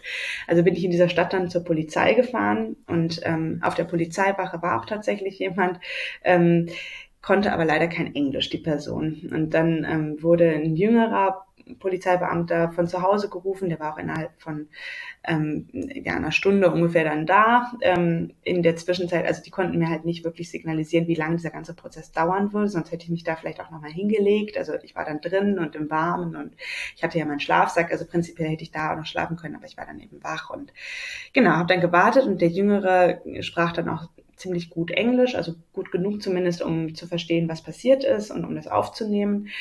Ähm, der war auch relativ pfiffig und hat dann verstanden, was die Umstände waren. Also der hat sowohl verstanden, was das TCR ist. Das war natürlich für mich relevant, dass er weiß, dass ich nicht ewig Zeit habe und dass ich nicht in der Stadt wohne. Ähm, und dann hat er auch relativ dezidiert nachgefragt, was die Umstände diese, dieses Diebstahls waren. Also er hat gefragt, ob ich geschlafen habe oder ob ich wach war. Und das ist eben eine andere Form von Diebstahl nach meinem juristischen Verständnis, wenn man eben schläft, weil man dann einigermaßen äh, ja wehr und hilflos ist, wenn man eben in diesem Zustand beklaut wird. Das ist ein bisschen eine andere Form von Straftat, als wenn ich jemand wachem die Handtasche klaue in der Innenstadt, weil der Mensch es unter Umständen entweder merken könnte und sich wehren oder weil zumindest der Mensch nicht beeinträchtigt ist in dieser Situation. Und wenn man schläft, ist das natürlich ein bisschen heimtückischer als ähm, genau ja. Ach, das wusste ähm, ich gar nicht. Also genau, deswegen, das ist zumindest nach tschechischem ja. Recht offensichtlich, so hat er mir es erklärt, eine andere Form von Straftat und es muss anders aufgenommen werden. Und das war dann, ich gefragt, okay, gut, was machen wir? Ja, ähm, wir müssen ein anderes Protokoll ausfüllen. Und dann habe ich gesagt, ja gut, dann füllen wir das jetzt aus. Also es war halt zu dem Zeitpunkt irgendwie drei Uhr morgens. Ähm, und dann sagt er, nee, nee, dazu ist mein Englisch nicht gut genug. Ähm, dazu brauchen wir einen Übersetzer. Und dann habe ich gesagt, okay, ähm, wie schnell könnte man den ran schaffen? Ja, der kommt frühestens morgen um zehn, also irgendwie sieben Stunden später. Und dann war für mich relativ klar, dass ich da nicht warten kann. Ähm, ich habe aber mit denen eben dann aufnehmen lassen, wer ich bin, was das war und habe auch ein, ein, kleines Dokument von denen bekommen. Aber der hat mir halt gesagt, das ist im Prinzip kein komplett akkurates Dokument, weil das eben die Umstände nur bedingt widerspiegelt und genau. Aber da stand eben immerhin dann drauf, was geklaut wurde. Und ja, und dann bin ich losgefahren ähm, und also was blieb mir übrig? Ja, ich dachte einfach, ich fahre jetzt weiter und ich kann jetzt eh nichts ändern, das Zeug ist weg. Also einfach weitermachen und das, das Rennen konnte ich Gott sei Dank noch weiterfahren, weil ich, ich weiß nicht warum, ähm, zwei Ausweisdokumente dabei hatte. Also ich hatte nicht nur meinen Personalausweis dabei, der auch genügt hätte, sondern ich hatte auch meinen Reisepass dabei. Und das war nachher mein Glück, weil ich wusste, dass ich für die Grenzübergänge auf jeden Fall ein Ausweisdokument brauchen würde. Und ähm, genau, so hatte ich den Reisepass dann noch. Das war wirklich mein Glück, sonst wäre das Rennen an dem Punkt vorbei gewesen. Genau. Ähm, genau, dann bin ich weitergefahren nach, ähm, nach Süden Richtung Pilsen. Und dann habe ich irgendwann auf mein, mein Handy geguckt und habe, ähm, ja, dachte ich, check mal den Tracker, check, ob, ob ich wenigstens einen Vorteil gegenüber den anderen habe, weil ich früher losgefahren bin, sozusagen durch diesen Vorteil oder weil ich früher wach war. Und dann habe ich gesehen, dass sich mein Tracker nicht bewegt hatte seit ein Uhr morgens ungefähr und dass der immer noch in dem Skatepark ähm, war. Und da habe ich überlegt, habe ich den da irgendwie verloren? Das kann eigentlich nicht sein, weil ich habe nichts aus dieser Tasche rausgenommen oder reingesteckt. Also diese, diese Tasche stand offen, das hatte ich im Kopf gehabt. Aber genau, dann habe ich mir noch mal ein bisschen genauer angeguckt, wo dieser Tracker gesendet hatte. Und der hatte irgendwie dreimal von diesem Skatepark gesendet und dann einmal noch ein bisschen woanders als letztes sozusagen. Und zwar von dieser Straße, von dieser größeren Straße neben dem Skatepark. Ähm, und dann dachte ich, der hat, aber ich habe da nichts rausgenommen, also und es war auch ein anderer Zeitpunkt, also ich, ich wusste ungefähr, wann ich wach geworden war. Und das war eine Viertelstunde vorher ungefähr gewesen, also vielleicht hatte jemand den Tracker vorher schon rausgenommen vor diesem Wegrennen-Vorfall. Und ähm, dann ja, und dann dachte ich mir, was mache ich jetzt? Weil im Prinzip muss man diesen Tracker mitführen als Beweismittel, wo man war. Also das ist, das dient dem TCR auch nachher dazu, zu sehen, wo man lang gefahren ist eben. Und ähm, dann dachte ich eigentlich, also ich muss jetzt zurückfahren, anders geht's nicht. Also ich muss zumindest suchen, ob das in dem Skatepark noch ist, das Ding. Ähm, und dann muss ich suchen, ähm, ja, ob das vielleicht in den Mülleimern ist. Also meine, meine Idee war, dass irgendjemand das Ding vielleicht genommen hat, in der Annahme, dass das was Wertvolleres wäre. Und ähm, was macht man mit einem Diebesgut, das wertlos ist oder bei dem man dann merkt, das bringt mir nichts dachte ich, das schmeißt man noch in den Mülleimer eigentlich, oder wenn man an einem Mülleimer vorbeikommt, oder man schmeißt es halt irgendwo in die Rabatte rein oder weg oder in Gully oder sowas, da würde ich es dann nicht finden. Aber ich dachte, das, was ich tun kann, ist zumindest die Mülleimer durchzuwühlen dort in der Gegend. Und das war, dort gibt es so eine Art Burg oder so eine Festung in der Stadt und das war eben genau vor dieser Festung und ich, da waren viele Mülleimer, genau, die hatte ich auch gesehen vorher.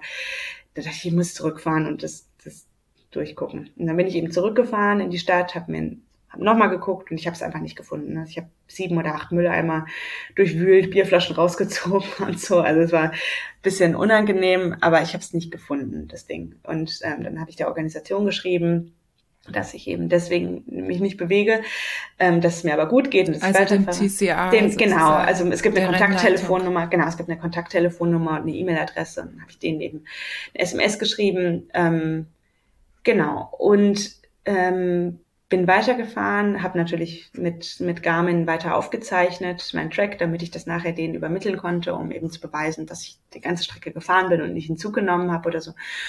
Und ähm, genau, dann bin ich wieder losgefahren, in die gleiche Strecke natürlich, wieder zurück. Und ungefähr dort, wo ich davor umgekehrt war, habe ich dann wieder auf mein Handy geguckt, dachte, ah ja, mal gucken, was los ist, ob irgendjemand was geschrieben hat. Und dann hatte ich, habe ich gesehen, ein entgangener Anruf von einer tschechischen Nummer, habe zurückgerufen, ja, und das war dann die Polizei eben in Žatec, in dieser Stadt. Ähm, ja, good news, we have found your wallet. Und dann, ähm, genau, hatten sie tatsächlich jemanden ähm, sichern können, der eben der Tankstelle mit meiner Kreditkarte bezahlen wollte.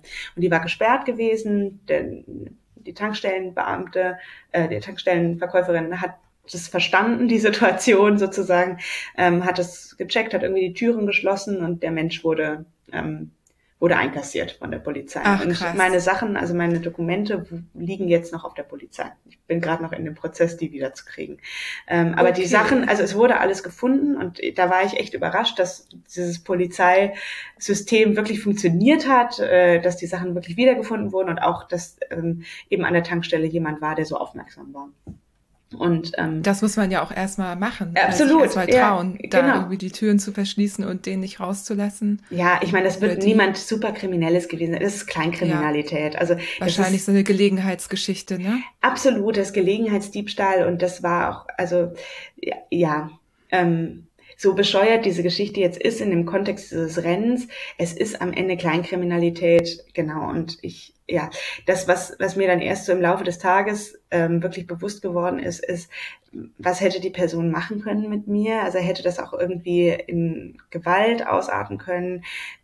War das jemand gewaltbereit, in was für eine Situation habe ich mich damit begeben? Und das ist schon was, was mit einer ordentlichen Verzögerung bei mir eingesetzt hat, dieser Denkprozess. Und das war dann irgendwie schon ein blöder Tag, muss ich sagen, der Tag danach, weil ich mir echt Gedanken gemacht habe, was bedeutet das jetzt für meine Schlaf meine Schlafstrategie, wenn ich das so nennen will, ähm, kann ich noch weiterhin draußen schlafen, guten Gewissens? Ist das irgendwie was, was für mich jetzt gestorben ist? Ähm, für mich hat das auch einen großen Teil meiner ja, Freiheit ausgemacht während so eines Rennens, dass ich eben immer und überall sozusagen mein Lager aufschlagen konnte und da musste ich mir halt überlegen, beeinträchtigt das oder beeinflusst dieses Ereignis jetzt meine Strategie, was das angeht. Und ähm, ich habe dann irgendwie zwei Nächte auch in Hotels verbracht danach, ähm, habe dann aber auf dem Balkan auch wieder draußen geschlafen. Es hat alles gut funktioniert. Aber ich habe natürlich die Augen ein bisschen mehr aufgemacht beim ähm, bei der Schlafplatzwahl und ich habe meine Klamotten in den Schlafsack gelegt.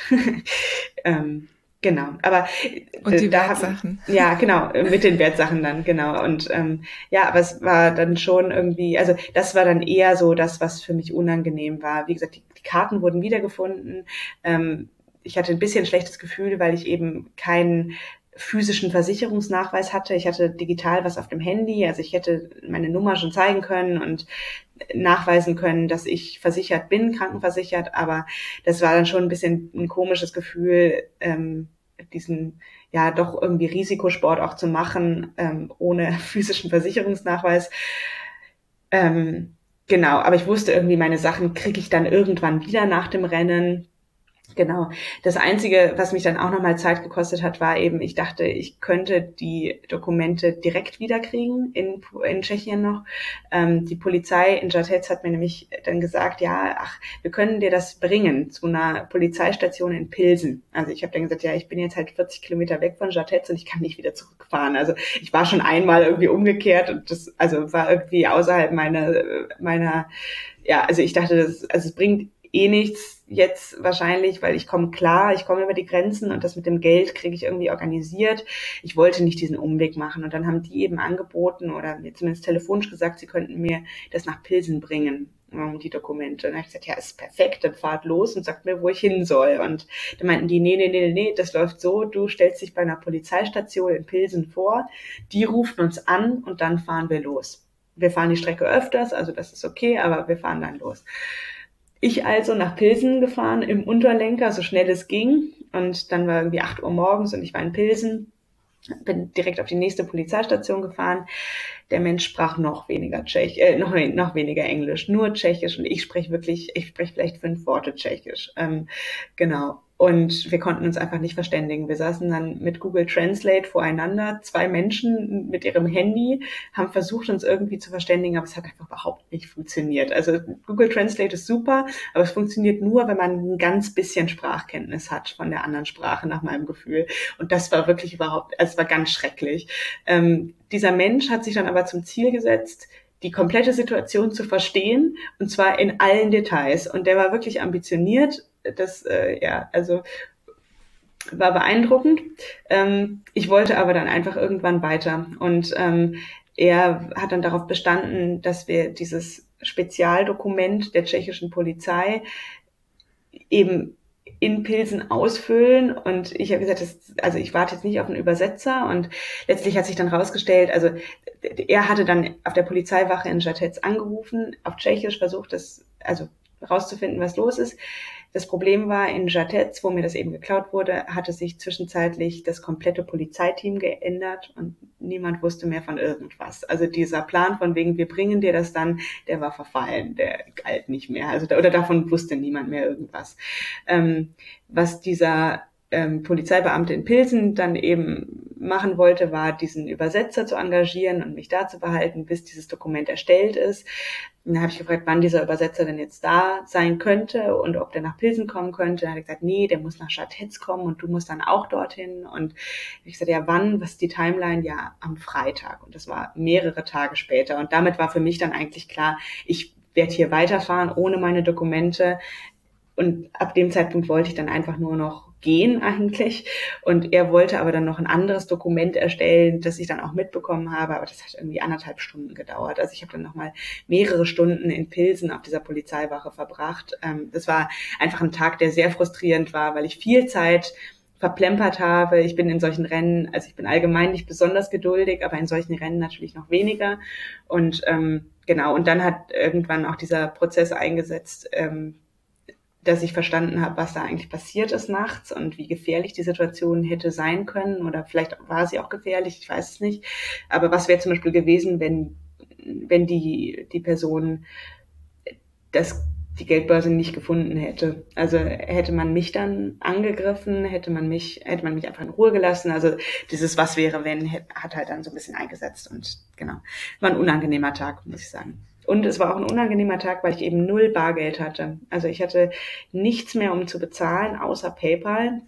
Ich hatte noch ein bisschen Essen, also ich kam über die Runden, ähm, aber ich wusste, dass ich ja irgendwie darauf angewiesen bin, Wasser aufzufüllen bei ja an, an Quellen oder so, also dass ich irgendwie gerade nichts kaufen konnte einfach. Und das war ein bisschen ein komisches Gefühl auch, wenn man weiß irgendwie, man muss jetzt zumindest ja irgendwie über die deutsche Grenze, also über die tschechisch-deutsche Grenze kommen, um sich erstmal wieder verständigen zu können, um dann irgendwie Leuten mit PayPal Geld, also Bargeld abkaufen zu können und das einfällen zu können. Also es war alles ein bisschen, viele Sachen zu organisieren, langer Prozess, ähm, Frustration, der Tag war doof. Ja. Ja, krass. Also wie viel da auch zusammengekommen ist. Ne? Du hast es ja schon gesagt, das ähm, kam dann erst später, weil diese Erkenntnis eben dann doch ähm, nicht ganz sicher draußen zu sein, wobei ich das gerne nochmal einordnen würde. Also verbessere mich gerne, aber mir ist von keinem Fall bekannt, dass Menschen, die draußen geschlafen haben, bei einem TCR oder einem dieser Rennen, dass die ähm, Gewalt oder ähnliches erfahren haben. Also das ist einfach, um das einzuordnen, ist Oder extrem selten. Ja, ja ich, also ich weiß halt von Leuten, die ähm, äh, Tierbegegnungen hatten. Also das hatten schon viele. Okay. Also das kann ja. halt auch passieren.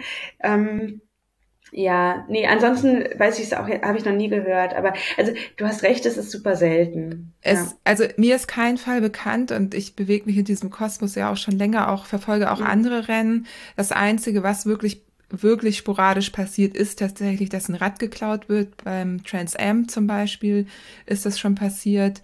Da haben Leute dann versucht, sich Ersatzräder zu organisieren oder so. Deswegen kriegt man sowas dann mit. Aber ich will das nur einordnen, weil ähm, wir ja immer auch irgendwo über diese Sicherheitsthemen sprechen und äh, trotz allem habe ich mich natürlich in dem Moment auch gefragt, was würde das mit mir machen? Wir haben natürlich alle mitgefiebert, wir hatten das ja mitbekommen.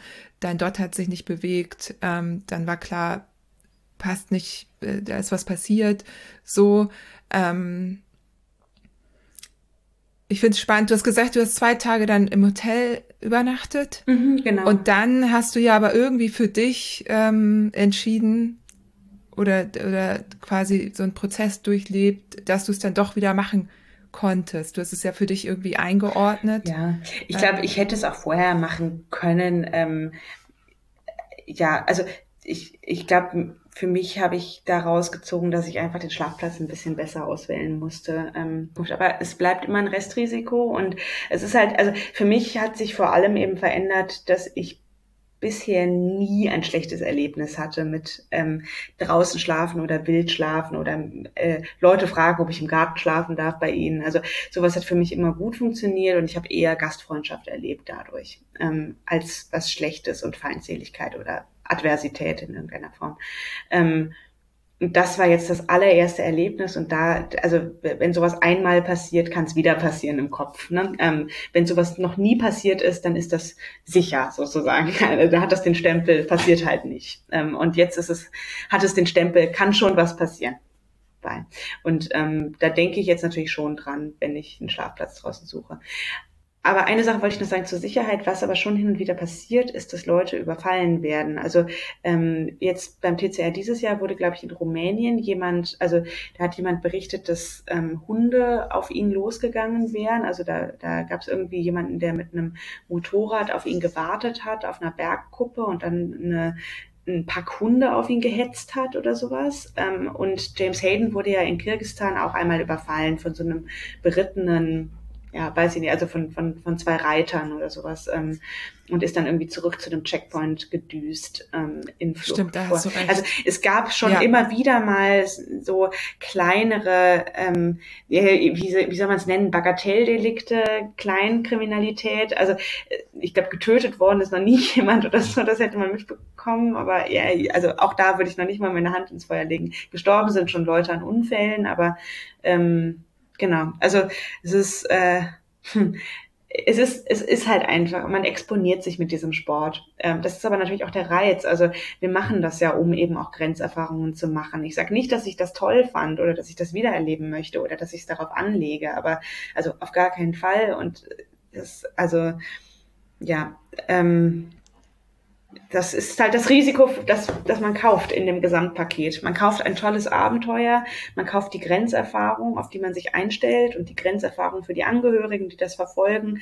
Aber ähm, was man auch kauft, ist eben das Risiko. Und das ist mit im Paket, das kann man nicht komplett umgehen. Man kann natürlich immer drinnen schlafen, aber dadurch nimmt man sich auch etwas von dem schönen Abenteuer, glaube ich dass das Ganze ist. Wobei ich das auch empfehlen kann. Also wir haben das ja gemacht mhm. und ich glaube, das ist eben, ich glaube, da kann man ganz einfach sagen, so wie jede Person das für sich als Abenteuer auch ähm, durchführen möchte. Absolut, ja klar, ja klar. Also machen ja auch viele und man kann auch Gepäck sparen dadurch. Ne? Also wenn man halt von Anfang an plant, immer nur in Hotels zu schlafen und dann kann man sich den Schlafsack sparen.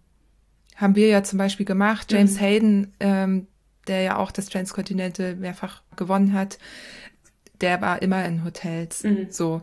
Ja. Muss dann ein bisschen, man verliert halt mit Hotel, Check-in und so ein bisschen Zeit. Das muss man so ein bisschen versuchen auch zu optimieren. Aber genau, es ist auf jeden Fall möglich. Mhm. So. Ja. Absolut. Aber da sprichst du was an. Also bevor wir darauf zu sprechen kommen, wie du es eigentlich praktisch gelöst hast, das interessiert mich nämlich auch. Ähm, Im Grunde sprechen wir da über eine ganz große Selbstverantwortung. Also wir entscheiden uns, dieses Rennen mitzufahren oder einige Menschen entscheiden sich, anderen entscheiden sich dagegen. Ähm, und wie, wie jede Person das dann durchführen möchte, ob mit ganz wenig Schlaf, eher entspannt, mit Hotels, ohne, das ist ja wirklich uns selbst überlassen. Und das ist ja auch so schön daran. Es gibt nicht viele Regeln. Die Regeln, die es gibt, daran sollte man sich halten sich äh, optimalerweise nicht erwischen lassen oder das in Stories auf Instagram posten. Aber ähm, genau, du kannst es so ein bisschen selber steuern oder du kannst es eigentlich komplett selber steuern. Gewisse Dinge kannst du nicht verhindern. So ist es aber im Leben sowieso. Ne? Also ähm, ja, genau. Also so ist es bei jeder Sache, die absolut. man macht. Man kann auch äh, auf einer Urlaubsreise, auf einer normalen überfallen werden. Absolut. Ganz klar. Ja. So. Genau. Ähm, aber praktisch, äh, was macht man denn? Ohne, ohne Geld, aber mit einem funktionierenden PayPal-Konto, du hast es schon angedeutet. Du hast äh, Menschen Geld abgekauft. Ja, ich habe ähm, einfach Leute angequatscht. Also mir war äh, eigentlich vom Timing her war es nicht so schlecht, weil ich noch Deutschland einmal vor mir hatte und also deutschsprachigen Raum. Das heißt, ich konnte mich sehr gut verständigen ähm, mit Menschen und ich konnte Leute ansprechen. Und ich habe dann, ah ja, also ich habe mir überlegt, wie ich brauche Bargeld. Äh, und zwar genug für das ganze Rennen möglichst, damit ich was eintauschen kann an den Grenzen, an Wechselstuben im Prinzip, sobald es in Fremdwährung geht. Und ansonsten ist aber Euro natürlich im europäischen Raum die mächtigste Währung sozusagen. Und man kann in vielen Balkanstaaten, auch wenn die Fremdwährung eigentlich als Landeswährung haben, in Euro bezahlen. Und ähm, ich habe dann, also ich habe überlegt, was habe ich jetzt als Zahlungsquellen? Ich habe ähm, äh, PayPal noch im Prinzip. Und das habe ich dann verwendet. Also ich habe im Prinzip fremde Leute angesprochen auf der Straße, auf Fahrradwegen. Radfahrer habe ich angesprochen, wenn ich welchen begegnet bin, die in die gleiche Richtung gefahren sind, habe die Situation erklärt und gerade Radfahrer haben das ziemlich gut verstanden eigentlich, was ein Problem ist. Und ähm, da war Solidarität dabei. Also ich habe äh, einem, also die, der, der erste, dem ich was ab gekauft habe, der war halt auf dem Fahrradweg unterwegs. Ich bin einfach nebenher rangefahren. Der hatte 25 Euro einstecken. Wir haben das während der Fahrt gelöst. Ich habe während der Fahrt gepaypalt. Also das waren die ersten 25 Euro. Dann habe ich ähm, auf dem Umbrail-Pass einem Schweizer 40 Euro abgekauft. Und ähm, also das hat ganz gut funktioniert. Ähm, ich habe auch ein paar Versuche gestartet in der ersten bayerischen Stadt, in der ich angekommen bin, ähm, kam da ja, bin ich in eine Bank rein, habe jemandem, der gerade Geld abgehoben hat, hat gesagt, ja, ob das, ja, ob ich, also ich konnte auch noch über meine App Banküberweisungen tätigen, sozusagen. Also das war die zweite Variante. Mein Konto war ja noch aktiv, es war nur die Kreditkarte gesperrt. Also mit Zugriff aufs Konto konnte ich auch noch Überweisungen machen. Ähm, aber das wollte der Mensch, also es wollte der Mensch halt nicht. Ich meine, klar, wenn jemand wildfremdes, stinkendes einen in der Bank anspricht, ob man mal kurz 200 Euro abheben könnte für diese Person, also ist schon ein bisschen befremdlich und also muss man großes Menschenvertrauen haben, um das mitzumachen und grad, also ich habe halt nur alte Leute getroffen, also da ist vielleicht die Skepsis noch mal ein bisschen größer. Ähm, auch wenn, ja, und dann bin ich irgendwann in so ein also da, da an der Strecke war ein Fahrradmuseum, da bin ich in dieses Fahrradmuseum rein, also total auf dem Dorf. Da waren halt irgendwie die drei Leute drin und ich habe, also die saßen da zusammen, haben Kaffee getrunken und dann haben die irgendwie meinen Pass sehen wollen und dann haben die, haben die mir am Ende halt irgendwie zehn Euro geschenkt, jeder. Das war dann irgendwie zwar auch hilfreich, aber die wollten dann doch irgendwie auch keine größeren Summen da ähm, ja, also im Prinzip habe ich mich dann irgendwie durchgebettelt, bin, also ehrlich gesagt, äh, haben mir sogar viele dann irgendwie einfach fünf Euro in die Hand gedrückt, nachdem ich meine Geschichte erzählt habe. Also das war den meisten irgendwie lieber, mir so zu helfen, als ähm, wirklich Transaktionen zu tätigen über größere Summen. Also es war, es kam dann, also ich habe eine ordentliche Bayern-Erfahrungen auf jeden Fall gesammelt. Da in Franken wurde mir dann irgendwie von mehreren älteren Damen gesagt, ah, äh, kaufst dir ein Limo, hier hast fünf Euro, ja. Und das äh, hilft natürlich nur bedingt. Ich habe das angenommen, manch, ja, aber es war halt, also ja. Ähm, Genau, aber im Prinzip die größten, die größten Summen habe ich gesammelt eben durch PayPal abkaufen und ja, und Betteln, klassisches Betteln. Und du hättest ja auch gar keine andere Chance gehabt im Grunde. Nee, ne? abheben konnte ich nichts. Nee. Also ja. vielleicht, also was, was es noch gibt, ähm, also ich habe da natürlich auch gegoogelt, ich bin natürlich nicht die Erste mit dem Problem, also den Leuten werden ja Kreditkarten geklaut, also mehr ist mir ja de facto auch nicht passiert, an, also vom Effekt her. Ähm, es hätte auch sein können, dass ich das einfach verliere und mir fällt das in den Gully oder ich lasse es an der Tankstelle liegen und bin dann 200 Kilometer weiter, wenn ich es merke. Also ähm, genau, äh, dementsprechend äh, ja, das, also das ist anderen Leuten auch schon passiert und ich habe dann gegoogelt, was man machen kann in der Situation. Und es gibt auch manche Online-Banken, wo man ein Konto relativ zeitnah eröffnen kann, aber das habe ich dann nicht gemacht. Also weil das mit dem PayPal zu gut funktioniert hat. Also am Ende habe ich dann doch einige junge Leute gefunden, die mir geholfen haben und ähm, Radfahrer, die mir geholfen haben, so dass ich die Situation einigermaßen gehandelt bekommen habe und am Ende hatte ich dann ähm, ja ungefähr 200 ja, so 200 Euro ungefähr für den Rest der Reise. Das war dann schon sportlich und ich wusste, dass ich nicht jede Nacht in einem Hotel schlafen kann. Also am Ende die Entscheidung draußen zu schlafen auch war, war dann auch ein bisschen notgedrungen, weil ich wusste, dass ich nicht genug Geld habe, um mir das zu leisten. Genau. Ja. Aha, Aber okay. also durch, dadurch, dass ich eben auf Bargeld angewiesen war über die komplette Reise damit, war ich auch so ein bisschen darauf angewiesen, Geld umzutauschen. Und es gab nicht an den Grenzen typischerweise Wechselstuben. Dementsprechend bin ich in Tankstellen rein. Zum Beispiel in Rumänien weiß ich noch, da habe ich ungefähr eine halbe Stunde an der Tankstelle verbracht.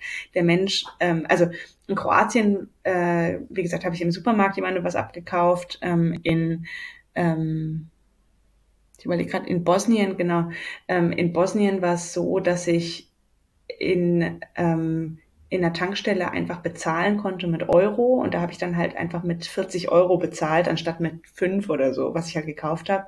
Ähm, und dann haben die mir halt Rückgeld in, ähm, in bosnischer Währung gegeben und dann in Rumänien war das Hauptproblem, dass ich einfach diskutieren musste über den Wechselkurs mit dem Tankstellenmitarbeiter. Also ich habe gegoogelt, wie viel Lay man für einen Euro kriegt und das waren eben fünf. Ähm, ja, und der wollte aber einen Umrechnungskurs von 4,2. Das habe ich aber dann irgendwie nach, nach ähm, längerer Diskussion erst, nach längerer Diskussion erst raus. Nee, ich habe mich dann einfach gefügt, weil ich meine, ich wusste, ja, dass ich das Geld. Wollte ich gerade sagen. Genau, ich wusste, genau. dass ich das Geld brauchte da und dann habe ich halt irgendwie ihm 10 auch. Euro geschenkt. Also ist, mir ist es, also ja. Ja, ja, genau. ja. Ähm, ja, krass. Aber das wisst, also wir hatten auch äh, interessante Wechselkursgeschichten. Wir hatten auch irgendwann mal keine Landeswährung, auch als so einer kleinen Tankstelle. Und natürlich genau das. Ja.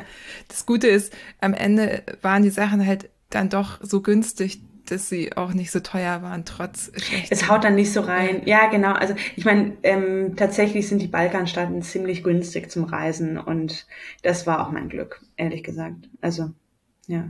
Ich hatte dann auch mehrmals ziemliches Glück, ehrlich gesagt, bei der ähm, Übernachtungsplatzsuche. Also ich habe in Bosnien bei einer Familie einfach gefragt, weil also ich bin bin im Prinzip von der großen Straße in so ein Dorf rein, habe dann gesehen, überall sind Hunde. Also wenn ich mich da hingelegt hätte, dann wäre ich einfach angebellt worden vom ersten von der ersten Sekunde an. dann dachte ich, es ist schlauer, wenn ich einfach bei einer Familie frage oder also an einem Haus frage, ob ich mich in den Garten legen darf. Und ähm, da war also war eine Feier noch gewesen. Die haben gerade aufgeräumt und da war dann jemand, der tatsächlich super gut Deutsch gesprochen hat, stellt sich nachher raus, das war einer, der in, also in Bosnien gebürtig, der in Frankfurt lebt, seit über zehn Jahren, hat perfektes Deutsch gesprochen und ähm, hat mit den angeboten, also der hat gerade das Haus gebaut dort, also es war im Prinzip sein Ferienhaus, das er dort selbst gebaut hat in der, in der Zeit, ähm, auf dem Areal seines Elternhauses und da war im Rohbau eben noch ein oberes Stockwerk frei und hat mir gesagt, ja, schlaf doch einfach dort in einem Stockwerk. Und dann hatte ich im Prinzip, dann habe ich gesagt, ah, gibt es irgendwo eine Steckdose? Ah, ich leg dir eine hoch. Und dann hat er mir ein Verlängerungskabel hochgeschmissen. Also war, es war perfekt, war ziemlich, ziemlich gut. Ähm, draußen Toilette gab's, also war nicht schlecht. Und dann ähm, einmal hatte ich Glück ähm, und also das war, als ich in Rumänien von dem Parcours runtergekommen bin, ähm, da ja, war mein Fahrrad, wir können gleich nochmal drüber sprechen, ähm, war mein Fahrrad ein bisschen lediert und ich wusste, ich muss mir das jetzt erstmal angucken. Genau, das ist ja, genau. die zweite, ja. die zweite Sache. Du hattest dich, also einmal, ich nehme das ja. mal vorweg, du hattest dich dann eben trotz all dieser Widrigkeiten wirklich wieder nach vorne gearbeitet und bist ähm, wieder Richtung Top Ten gekommen an dem Checkpoint warst du auch in den Top 10. Ich mit ja, doch, genau. Am vierten Checkpoint war ich ja, dann wieder in den Top 10. Genau, das war nämlich der vierte. Genau. Und dann, also man muss auch sagen, das war äh, der gefürchtete Gravel-Parcours. Ähm, zu dem du mehr sagen kannst. Also mhm. ein Arbeitskollege von meinem Mann Timo sagte nur, was? Der kennt nämlich die Ecke da, da mit dem Fahrrad völliger Quatsch, mhm. darüber zu fahren. Genau. Und dein Fahrrad war dann auch lediert danach. Genau. Ja, also der Parcours, ja, also es war vorher bekannt, dass der Parcours ziemlich Offroad-mäßig sein würde. Ähm, es gab, also ich habe mich damit beschäftigt im Vorfeld, ähm, wie wahrscheinlich fast alle, ehrlich gesagt. Also es war vorher klar, dass das stellenweise ziemlich schwieriger Gravel, ziemlich schwieriges Terrain werden würde. Ich habe das Ganze gegoogelt und da ist man dann relativ leicht auf YouTube-Videos gestoßen, wo Leute mit so einem Offroad-Motorrad darüber gefahren sind, über diese Straße. Also es ist, ähm, ähm, es ist so eine, äh, ja, Schottertraverse über die Transalpina oder von der Transalpina, von dieser ähm, Hochalpenstraße oder ähm, Bergstraße in Rumänien ausgehend. Ähm, genau. Und die, in diesem Motorradvideo, es sind irgendwie 20 Minuten zusammengeschnittenes Video, das ist ganz cool, da konnte man dann die ganze Strecke eigentlich schon mal sehen. Ähm, da habe ich gesehen, dass es halt stellenweise echt ganz schön bösartig war. Also ich habe damit gerechnet, dass es besser bei Tageslicht zu fahren wäre. Und ich bin dann so gegen 17 Uhr in diesen Parcours reingefahren. Ähm, und oder nee, eher Richtung 18 Uhr, glaube ich, aber auf jeden Fall so, dass ich noch so zwei, zweieinhalb, drei Stunden Tageslicht haben würde. Und ähm, das war mir klar, dass das sozusagen das Zeitlimit ist, in dem ich diesen Parcours schaffen muss. Ähm, bin dann losgefahren, kam gut durch. Eigentlich der Anfang war ziemlich schön und ich wusste, also ich hatte mitgekriegt, dass die, die vor mir über den Parcours gefahren waren, ähm, das war eben, waren eben die ganz, ganz schnellen, schnellen Jungs. Also ähm, Christoph Strasser war, glaube ich, als erstes über den Parcours rüber und dann eben der Ulrich Bartholmüs. Die waren alle gecrashed, das hatte ich mitbekommen.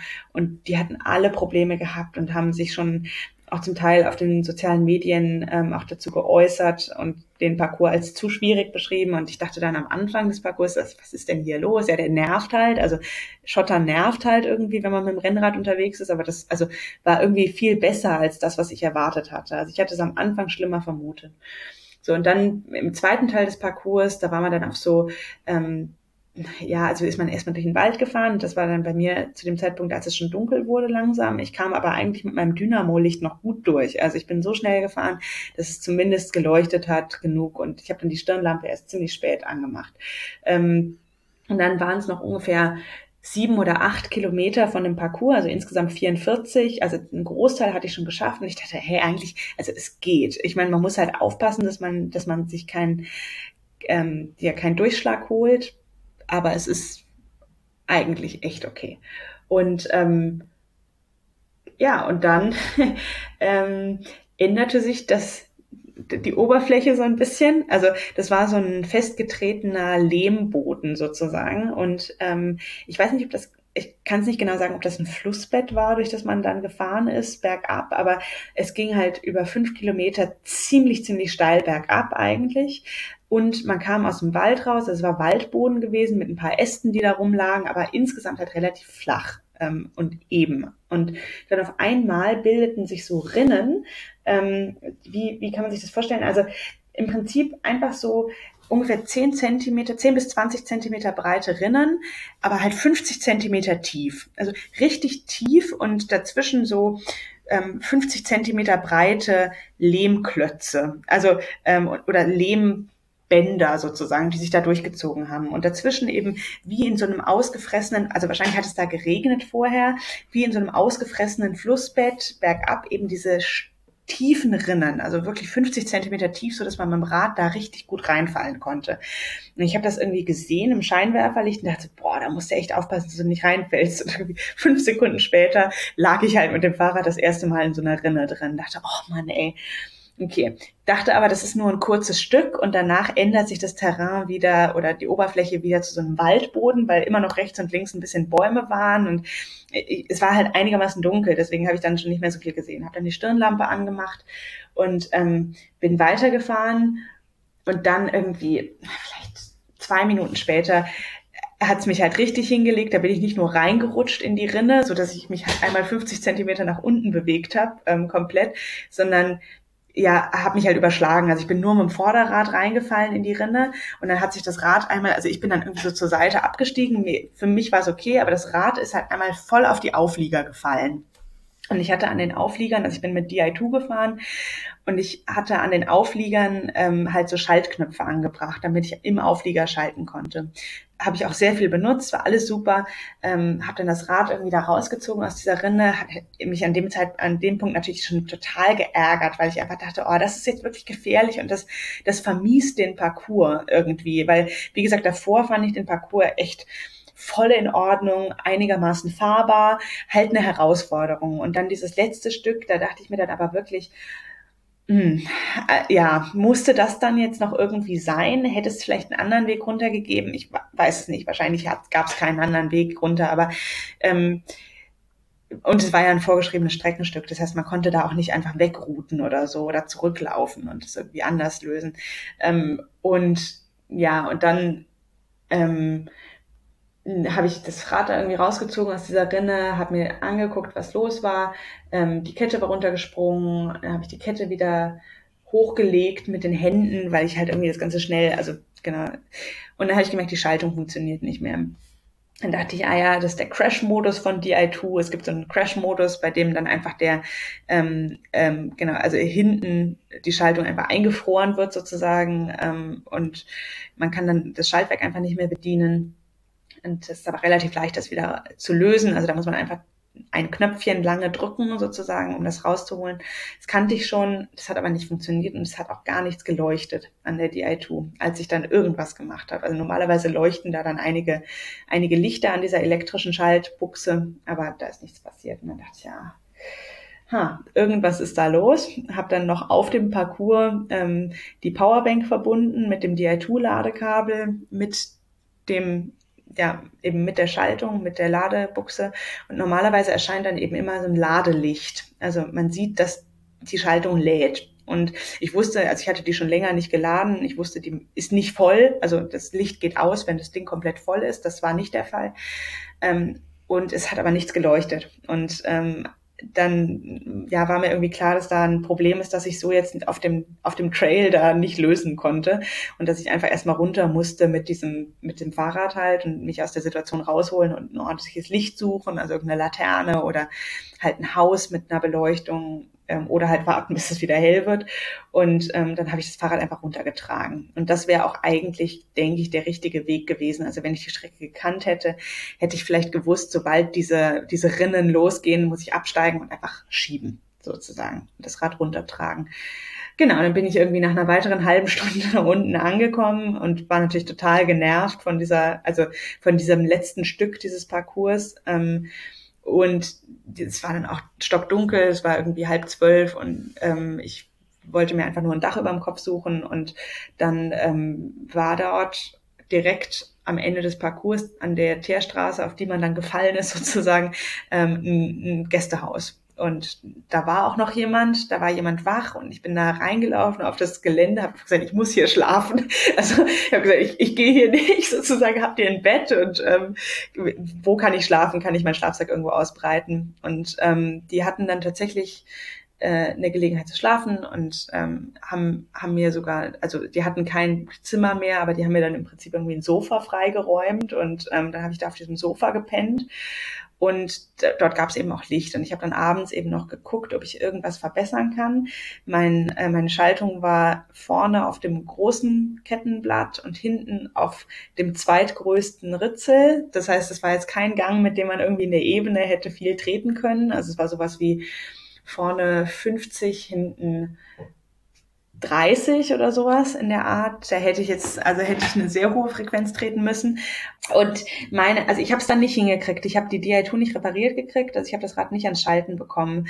Ähm, ich kam auch nicht an die Batterie ran. Also meine Idee dazu ist, ich habe es immer noch nicht repariert. Das Rad steht immer noch so rum, wie es damals war, wie es vom Parcours gekommen ist.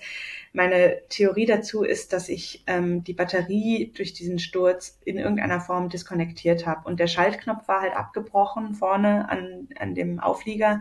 Ähm, vielleicht hat das das irgendwie gezogen an dem Kabel und die Batterie diskonnektiert. Ich kann es nicht sagen. Das Problem ist, dass bei dem Fahrrad, das ich fahre, die Batterie ähm, nicht in der Sattelstütze sitzt, wie bei vielen DI2-Fahrrädern, ähm, sondern ähm, hinterm Tretlager und also im Unterrohr hinterm Tretlager. Und man kommt da nur ran, wenn man das Tretlager ausbaut. Und das war mir klar, dass ich das nicht irgendwie 600 Kilometer oder 650 vom Ziel mitten in Rumänien auf der Straße rauskloppen kann und wieder reinkriege. Also das, ich habe das noch nie gemacht selber. Ähm, und das, also es war mir klar, dass das nicht funktionieren würde. Und dementsprechend habe ich dann die Situation einfach akzeptiert und gesagt, okay, ich fahre jetzt halt einfach Single Speed ins Ziel. Das Gute war, dass dahinter auch keine extrem steilen Berge oder langen Berge mehr kamen. Das wusste ich. Ähm, das heißt, ähm, ja, also das, das würde gehen ungefähr, das war mir klar. Es gab ein langes Stück an einem Fluss entlang. Nur, ähm, genau, musste ich halt einen Gang einstellen, mit dem ich einigermaßen in der Ebene treten konnte. Und dann habe ich ähm, habe ich das manuell verstellt. Also man hat an dem ähm, äh, an dem Schaltwerk hinten auch so äh, Minimum-Maximum-Begrenzungen, um sozusagen die, die Grenzen einzustellen, wo das Schaltwerk steht. Und das habe ich dann eben gemacht. Also so habe ich mir dann irgendwie die, das, das Schaltwerk noch nach rechts und links verschoben. Ähm, ich habe kurz überlegt, ob ich irgendwie vorne mir eine Schaltung bauen kann, ähm, dass man da irgendwie, ja, also mit so einem Stöckchen das nach rechts und links verschiebt oder, also da gibt es ja Möglichkeiten, dass man was nach außen drückt manuell. Ähm, aber das hat nicht funktioniert, beziehungsweise, ja, ähm, war mir dann. Ich glaube, das ja. war schon die smarteste Lösung, die du da. Ja, ich weiß nicht, in der Situation hat es halt eine schnelle Lösung. Also ich war ja immer noch in dem Rennen und ich hatte nicht tagelang Zeit. Ähm, ich wollte weiterfahren. Ähm, und ich war Gott sei Dank über den Parcours rüber. Also es, wenn mir das irgendwie 200 Kilometer vorher passiert wäre, dann wäre es richtig doof gewesen. Aber ähm, genau, so hatte ich dann die Single-Speed-Erfahrung bis ins Ziel. Und es waren dann halt noch 650 Kilometer ungefähr. Genau. Ja. Ja, es gibt ja auch welche, die das äh, TCA. Absolut. Ja, der Daniele, sind. Daniele von Nelly, einfach nur beeindruckend, absolut. ja. ja, ich musste sehr äh, schmunzeln. Natürlich war ich froh, dass äh, du dann unten angekommen warst. Wir hingen nämlich alle natürlich an den Dots und haben dich gewatcht. Und äh, ich habe parallel auch äh, dann gehört, weil du ja Sprachnachrichten geschickt hast, was passiert war. Und ich hing einfach nur da. Ich lag, glaube ich, im Bett und habe es dann übers Handy verfolgt. Ich konnte auch nicht schlafen, obwohl du unten angekommen ja. warst. Es war echt schön. Weil du weißt halt, wie es mitten in der Nacht auf diesem Parcours. Und ähm, genau, da ähm, ja, war ich äh, live dabei und äh, habe dann irgendwie gemerkt, auch du bleibst da unten und das äh, war dann ja erleichtert. Und dann, als du dann die Lösung geschickt hattest, dass du Single Speed fährst, habe ich gedacht, ja super, also wer die Beine dafür hat, das bist du. Und ich bin ja viel fix gefahren in meinem Leben und das ist, man muss sich kurz dran gewöhnen. Immerhin hat man beim Single Speed fahren eine normale Bremse und, und kann mal Leerlauf äh, betätigen. Ja, absolut, genau. Und ähm, am Ende, wie gesagt, mein Glück war, dass die Strecke danach einigermaßen flach war und es ging dann zu dieser Fähre. Ähm, das hat alles vom Timing her ziemlich gut geklappt bei mir. Ich habe die letzte Fähre an dem Tag erwischt und ähm, konnte dann am nächsten Tag durchfahren, mehr oder weniger. Also ich bin dann irgendwann um 20.15 Uhr oder so in Bulgarien auf der anderen Seite der Donau angekommen und ähm, dann ins Ziel gefahren, war dann mittags im Ziel, also hatte dann die letzte Nacht noch ähm, mit ganz wenig Schlaf, also da bin ich irgendwie, habe ich eine halbe Stunde Powernap oder so gemacht, aber es ging gut und meine Beine waren eigentlich bis zum Ende ziemlich gut. Also es gab so eine Episode ähm, an der Fähre, hat mich ähm, das das Media-Team des TCR noch abgefangen und haben mich gefragt, wie es mir geht. Und dann habe ich so ein bisschen erzählt von der letzten Nacht mit, ähm, mit diesem Sturz da auf dem Parcours. Und ähm, dann haben die gefragt, ja, und der Körper und so. Und dann habe ich gesagt, ja, die Beine sind gut. Und ähm, irgendwie, also ich, ich konnte da noch einbeinige Kniebeugen machen ähm, an der Fähre. Und das war irgendwie, also ja, die haben Fotos, die haben Fotos, ja, die haben Fotos gemacht davon. Das war schon, war schon ganz witzig. Nein, also das, das sollte eigentlich nicht, also es sollte eigentlich nicht sein, dass man am Ende von so einem Rennen noch irgendwie solche Sachen, solche Spirenzchen machen kann. Aber also körperlich war dieses TCR viel, viel besser als ähm, 2019. Also 2019 hatte ich schon hin und wieder dann Knieschmerzen oder ähm, ja, irgendwie, da hatte ich einen Tag, an dem mir im, mehrmals richtig, richtig kotzübel war. Also da habe ich vom Magen her irgendwas nicht so perfekt vertragen. Das war dieses Jahr viel besser. Ich hatte überhaupt keine Probleme, weder was die Gelenke anging, noch was ähm, ja Magen oder sowas anging. Also körperlich war es wirklich eigentlich perfekt dieses Jahr. Ähm, nur ich hatte halt diese zwei, zwei kleinen Hürden, die, die ich da irgendwie bewältigen musste. Aber es war trotzdem ein tolles Abenteuer und es hat, ähm, hat viel Spaß gemacht. Ich habe tolle neue Ecken gesehen in Europa, die ich so nicht kannte. Also Montenegro hat mich total ähm, begeistert, ehrlich gesagt. Da muss ich nochmal hin. Und ähm, auch Bosnien fand ich super, super schön. Also richtig tolles Land und man merkt einfach bei so einem langen Rennen, wie vielseitig Europa ist. Und das hatte ich, ähm, hatte ich eben jetzt die letzten drei Jahre nicht. Ähm, und das war sehr schön, das wieder zu haben. Und eben dieses Erlebnis, die Leute wieder zu treffen. Also es war ein ganz tolles Rennen. Ähm, wie gesagt, dieser vierte Parcours ganz bisschen, ähm, ganz bisschen so, dass man sich ähm, gefragt hat, ja, ob das jetzt wirklich notwendig war, diese letzten fünf Kilometer. Aber wie gesagt, davor fand ich den Parcours super. Ähm, und ja, also äh, schönes, schönes Erlebnis eigentlich insgesamt, das Rennen. So, Fiona, und weil du das vorhin so angeteasert hast, Erste schnelle Frage, weil du scheinbar wenig oder keine Probleme hast. Saddle Source, was ist dein Trick? Wie schaffst du es, mit einer Hose zehn Tage am Stück zu fahren? Wir haben jetzt gehört, lüftest zwischendurch, aber Lüften, was machst du noch? Hose auswischen, Hintern mit feuchtem Klopapier abwischen und eincremen. Ich habe dieses Jahr eine andere Creme verwendet, Sudo Cream statt Assos kann man mal ausprobieren. Ja. Ich weiß nicht, wie oft ich die äh, in den letzten Wochen verlinken musste, weil ich angeschrieben wurde. Das heißt, Sudocreme auch ja. während des Fahrens? Ja. Vorher, währenddessen, nachher immer. Das Zeug ist weiß, das ist nicht so toll, aber ähm, ja. Du, du bist danach weiß. Wir hatten die ja auch am Ende benutzt, aber weil wir auch nichts anderes mehr hatten. Man erhält die auf dem Balkan in Apotheken. Das ist ganz cool. Ich habe es nicht gekauft, also ich habe es von Anfang an dabei, aber ähm, ja. Und ich brauche davon auch nicht so viel wie von der Assos, ehrlich gesagt. Also ich hatte auch ein bisschen was von der Assos dabei, aber besser war die, die Pseudocreme auf jeden Fall. Ja. Eine Anmerkung, weil wie gesagt, ich habe mich mit der Pseudocreme viel beschäftigt in den letzten Wochen. Ähm, man kriegt sie nicht mehr in Deutschland. Irgendein Inhaltsstoff ist zu hoch konzentriert für Babyhintern. Das ist ja eigentlich eine Babycreme. Deswegen bekommt man sie hier nur online. Also nicht in den Apotheken. Auf dem Balkan, Tschechien bekommt man sie, soweit ich weiß, das war auch unsere Erfahrung, sogar in Druckerien. Also muss noch nicht mal in die Apotheke. Ja. Gut, nächste schnelle Frage. Ähm, was war dein Highlight? Montenegro, Domitor Nationalpark. Dritter Parcours. In der Abendstimmung. Superschön. Noch eine schnelle Frage. Hast du irgendwas an ähm, Nahrungsergänzungsmitteln dabei? Also irgendwas, sag ich mal, Proteine oder irgendwas? Nee, aber ich esse Salz viel. Also ich, äh, ich hau mir Salz auf was immer ich kriegen kann drauf. Manchmal in ähm, Restaurants gibt es ja so kleine Salzpakete. Manchmal ja, äh, esse ich dann auch so ein, also tu mir das in den Mund und trink dann nach sozusagen. Aber ich benutze keine Nahrungsergänzungsmittel. Auch so ein Brevet-FahrerInnen-Trick, die kleinen Salzpäckchen, die man zu Pommes oder so dazu bekommt, einfach einpacken und dann unterwegs so mit der Trinkflasche. Genau, ja. Auch schon eine der ersten Sachen, die ich irgendwann, weiß nicht, aus einem Interview oder einem persönlichen Gespräch gelernt habe. Aber Salz, ja, super wichtig. Was waren bei diesem TCA, würdest du sagen, die besonderen Herausforderungen? War das, waren das die Parcours, die Länge, die Fähren?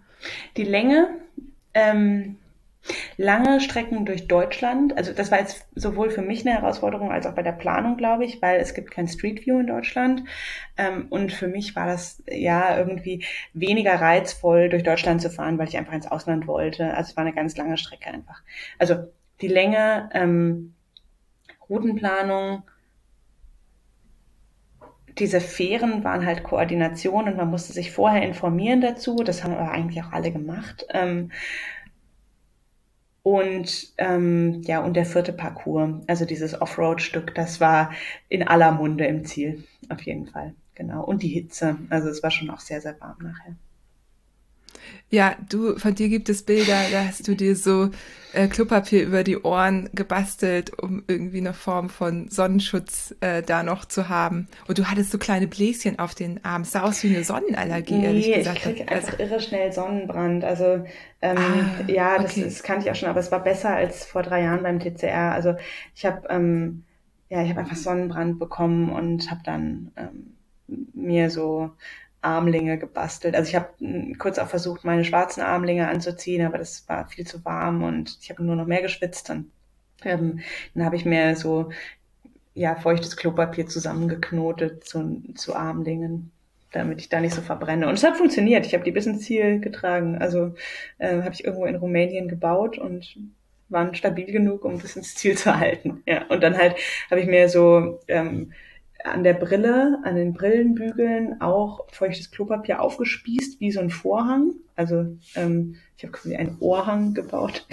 ähm, genau. Und das dann so über die Ohren rüber baumeln lassen. Das hat auch, also es, es, sieht halt total lächerlich aus, aber es hat gut funktioniert und also be beziehungsweise ist mein Sonnenbrand an den Ohren dadurch nicht noch schlimmer geworden. Ja. Genau, und natürlich viel Sonnencreme. Aber es, also ja, man kann halt auch nicht irgendwie alle zwei Stunden nachcremen auf so einer Fahrradtour. Da wird man verrückt. Und mit dem Dreck, den man halt sammelt, ähm, tagsüber, ist es auch so, dass ich dann immer, bevor ich nachcreme, mich einmal komplett mit Klopapier abgewischt habe, also mit feuchtem Klopapier, um den Dreck von den Beinen zu entfernen zum Beispiel. Und ähm, genau, deswegen ähm, habe ich jetzt auch nicht irgendwie fünfmal nachgecremt, sondern meistens einmal nachgecremt und einmal halt morgens eingecremt. Dann vielleicht passend zu dem Thema, gibt es ein äh, Piece of Equipment, den du ähm, gern dabei gehabt hättest? Oder einen, den du dabei hattest und nicht gebraucht hast? Also ja. ist da irgendwas, was du ändern würdest? Ähm, also ein Piece of Equipment, das ich, das meine TCR gerettet hat, ist der Reisepass, weil ich halt wirklich den dabei hatte und das, der Rest wurde mir geklaut. Also das war das wichtig, der wichtigste Gegenstand, würde ich sagen. Ähm, und mein Telefon, dass ich das eben noch hatte ähm, nach dieser Geschichte. Ähm, das war gut. Und was ich dabei hatte und nicht gebraucht habe, ich hatte einen ähm, Base Layer, also einen, Ober-, einen Unterzieher sozusagen äh, für oben rum dabei, habe ich nicht getragen, aber würde ich auch wieder mitnehmen. Ich habe auch die langen Handschuhe nicht getragen. Ähm, genau, was ich getragen habe, waren Beinlinge, also eigentlich ansonsten, ich habe jetzt ähm, nicht so einen richtigen Luxusgegenstand dabei gehabt, ähm, aber ich hatte ein, ein Spork dabei, das dann gebrochen ist beim Eisessen. ähm, Genau, ja, so ein Plastikding. Also äh, jetzt wird nur noch Titan verwendet. Aber das kann ich auch empfehlen eigentlich. Also einfach Eis essen, da kann man sich dann halt auch irgendwie so ein, so ein, so ein Kanister Eis kaufen und den löffeln. Ähm, das ist schon ganz cool, ja, um mal abzukühlen. Falls jemand den Begriff jetzt nicht kennt, Spork, also Spoon in Kombination mit Fork, äh, Gabel, Löffel-Gabel-Kombi, um auch mal was zu genau. löffeln oder zu gabeln. Ja aufzugabeln. Genau, sehr, sehr praktisch habe ich auch auf jeder meiner Bikepacking-Touren dabei. Dann einmal, weißt du das Gewicht deines Rades, also deines kompletten Setups? Nee, ich habe es wieder nicht gewogen. äh, ja, oh, Fiona. Ich schreibe dir nächstes Mal eine genau. Liste. ähm, ich denke, es wird sich so, also ja, also es dürfte so irgendwas um die 13 Kilo gehabt haben, würde ich schätzen. Ja. Ja, also ungefähr neun bis zehn Kilo für das Rad mit allem Dingsbums, ja, was man so dranhängt an das Fahrrad, also Auflieger, ähm, Lichter und so weiter, Dynamo, also das waren wahrscheinlich so zehn Kilo, würde ich schätzen, und dann zwei bis drei Kilo bis vier Kilo Gepäck, je nachdem, wie viel Essen man gerade an Bord hat. Ja, und auch spannend, haben wir jetzt nicht drüber gesprochen, müssen wir auch nicht nochmal, weil du bist das gleiche Rad mhm. gefahren wie vor drei Jahren genau, etwas anderes Dynamo-Licht wieder von Supernova und bisschen andere Laufräder auch. Aber also im Großen und Ganzen sehr ähnliches Setup, muss ich sagen. Ähm, und das hat sich auch bewährt. Also an sich würde ich es auch wieder so fahren.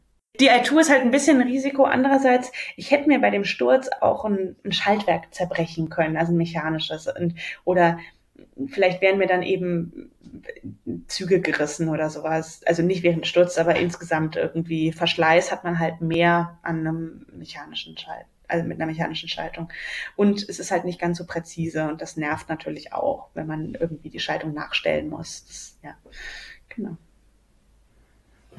Ja, ähm, dann ähm, noch eine letzte Frage, die kannst du gerne so ausführlich beantworten, wie du möchtest oder gar nicht. Ich weiß nicht, ob du dazu was sagen möchtest. Ähm, es gibt dieses Thema Schlaf und in den sozialen Medien wurde ähm, so die ersten waren im Ziel natürlich mal wieder die Frage gestellt, ist das vernünftig? Wenig Schlaf, viel Schlaf, wie auch immer. Wir haben darüber auch schon mal gesprochen, wir beide. Ich weiß nicht, wie ausführlich, aber ich meine, dass wir es auf jeden Fall schon mal besprochen hatten. Aber wir sprechen ja auch manchmal privat. Ich glaube, es war ein Podcast. Ähm, und ähm, genau, und du bist, also lass es mich so sagen. Ich finde, du handelst es ja für dich selber ziemlich gut. Wie, was sind so deine Parameter, wonach du entscheidest, wie viel du schläfst oder wie, wo, wo da Grenzen sind? Und ähm, ich, ich erwähne das, weil natürlich immer, es gibt immer Stimmen, die sagen, ja, wir brauchen eine vorgeschriebene Schlafzeit bei solchen Rennen. Es gibt tatsächlich auch Rennen, bei denen ist das so, die, die können Menschen auch mitfahren. Ähm, meine persönliche Meinung ist, dass äh, Menschen in, durchaus in der Lage sind, selber für sich Verantwortung zu übernehmen. Aber genau. Möchtest du dazu was sagen? Ja, na klar, kann ich dazu was sagen. Also ähm, ich mag das nicht, auf Nullschlaf zu fahren. Ich äh, kann auch nicht zwei Nächte am Stück durchfahren, denke ich. Ich habe das noch nie ausprobiert, zwei Nächte am Stück komplett ohne Schlaf zu fahren. Ähm, eine Nacht ist gar kein Problem, da bin ich aufmerksam genug und wenn ich ausgeschlafen da reingehe, habe ich auch überhaupt keine Probleme, wach zu bleiben eigentlich. Ähm, ich denke, bei so einem langen Rennen wie dem Transcontinental Race weiß jeder, dass es ohne Schlaf nicht geht. Also komplett irgendwie das Ganze ohne Schlaf durchzuziehen, ähm, wird nicht funktionieren. Deswegen sehe ich bei sowas wie dem TCR nicht so ein riesiges Risiko, ähm, dass Leute da ganz riskant handeln. Ähm, trotzdem, es entstehen Situationen, das ähm, kann, denke ich, auch jeder und jede bestätigen. Ähm, wer das schon mal gemacht hat, nach ja, so ein paar Tagen mit wenig Schlaf wird man manchmal unaufmerksam und es entstehen Situationen, die vielleicht ein bisschen gefährlich sind manchmal. Oder dass man sich denkt, ich reagiere gerade nicht mehr ganz so schnell. Das könnte in einer plötzlichen Kurve mit plötzlichem Gegenverkehr, wenn jemand auf der Gegenspur überholt oder sowas, doch irgendwie vielleicht ein bisschen gefährlicher werden. Ähm, das ist aber irgendwie Teil dieser Risikoeinschätzung und am Ende des Tages passiert relativ wenig, wenn man sich die gefahrenen Kilometer anguckt bei solchen Rennen. Also ähm, es gibt fast keine Unfälle. Also die allerwenigsten. Ähm, es ist nicht so, dass irgendwie 50 Prozent der Leute einen Unfall bauen bei so einem Rennen. Das sind vielleicht zwei oder drei jedes Mal von 250. Also finde ich soweit in Ordnung ähm, oder tolerabel zumindest. Und es ist natürlich auch irgendwie eigenes Risiko. Man kennt die Situation. Ähm, genau. Meines Erachtens braucht man bei solchen langen Events deswegen keine Zwangsschlafpause. Bei kürzeren, also Events, die so zwei bis vier bis fünf Tage gehen, sehe ich das eher ein bisschen kritisch, weil bei solchen Events halt viele Leute auf die Idee kommen, ich mache das ohne Schlaf oder ich mache das mit wirklich einer halben Stunde Schlaf oder sowas. Oder also es ist zumindest was, was man öfters sieht bei diesen Rennen. Und ähm, auch da bin ich aber prinzipiell eher gegen irgendwie so ein Schlaflimit, weil ich denke, das ist am Ende eine eigenverantwortliche Entscheidung und es ist ja auch ein Skill, das zu können. Ähm, ohne Schlaf weiterzufahren. Ich habe diesen Skill nicht in dem Maß, dass ich das komplett könnte. Aber wenn jemand für sich diese Entscheidung trifft, das zu machen und das auch kann, dann ähm, ist das meines Erachtens okay. Also da, man kauft sich halt auch, dass man vielleicht ein bisschen weniger Qualität hat von der ja, von der Tour, weil man vielleicht nicht mehr so viel wahrnimmt oder nicht mehr so gut wahrnimmt oder vielleicht kann man das auch. Also das ist aber höchst individuell und ähm, ja, also, aber es gibt ja auch Events, die das so und so machen. Und das ist ja auch das Schöne. Also es gibt für Leute, die das wollen oder die das für nötig halten, Events, die das vorschreiben. Zum Beispiel das Transatlantic Way Race, glaube ich, da muss man ähm, stoppen. Ähm, Genau. Was man einführen könnte, wäre natürlich sowas wie ähm, eine Stunde, dass man stehen muss pro Tag, also pro 24 Stunden oder in 48 Stunden zwei Stunden. Das schafft jeder. Also, oder das braucht man fast schon für Tankstellenstopps am Ende des Tages. Ähm, genau, also dass man aber so ganz bisschen Ruhe vorschreibt, ähm, um eben zu vermeiden, dass jemand komplett durchmacht. Ähm, aber wie gesagt, das ist höchst individuell, deswegen bin ich da eher flächendeckend dagegen, aber es hängt auch sehr vom Rennen ab. Beim TCA äh, beobachte ich das, wenn denn auch eher am Ende, weil du musst natürlich unheimlich mit deinen Kräften und deinen Ressourcen haushalten, sonst kommst du einfach nicht an. Es gibt genug, die sich schon auf den ersten 1000 Kilometern auch so verzocken, dass sie eben das Rennen abbrechen müssen. Aber wenn man das beobachtet, dann ist es so, ich fahre die letzten zwei Tage durch oder so. So sowas habe ich eher beobachtet. Ja, ja, äh, danke für deine Meinung äh, dazu. Das ging äh, etwas schnell mit diesem Ende.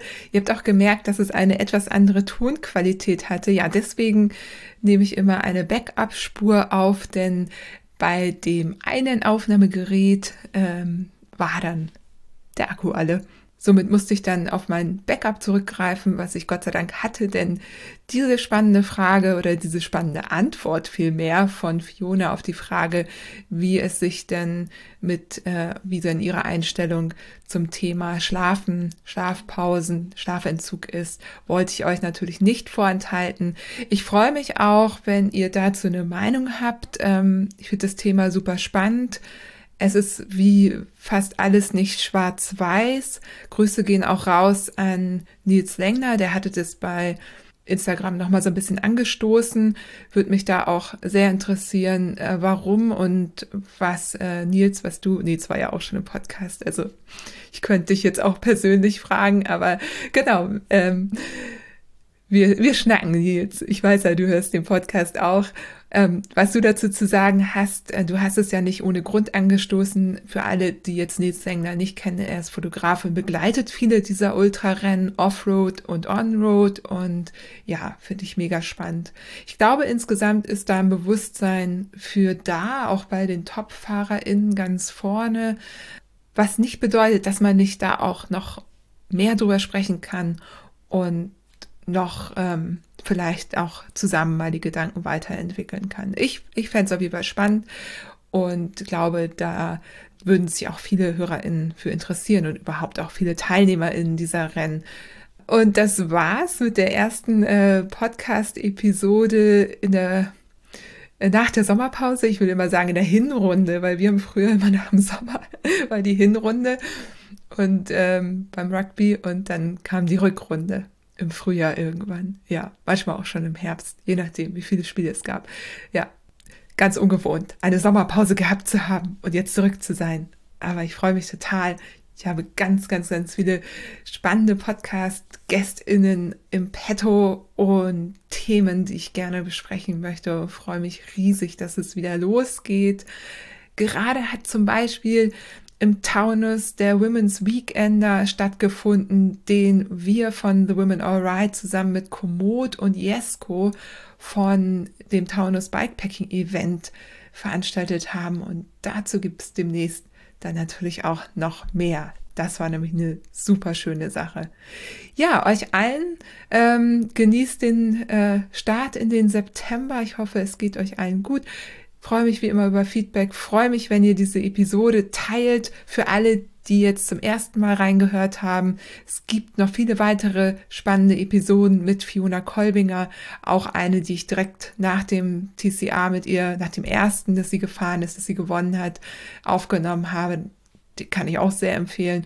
Und zwischendurch haben wir immer mal wieder gesprochen und auch zusammen mit Jana Kiesenheimer haben wir über die Studien gesprochen, die sich hier im Podcast entwickelt haben. Also gibt es reichlich Episoden zum Hören. Und ja, empfiehlt die wundersame Fahrradwelt gerne weiter, sagt allen Bescheid, dass es wieder losgeht und schickt mir gerne Themenvorschläge, schreibt eine Rezension auf Apple Podcasts. Ach, ihr wisst, alles, alles Schöne könnt ihr machen.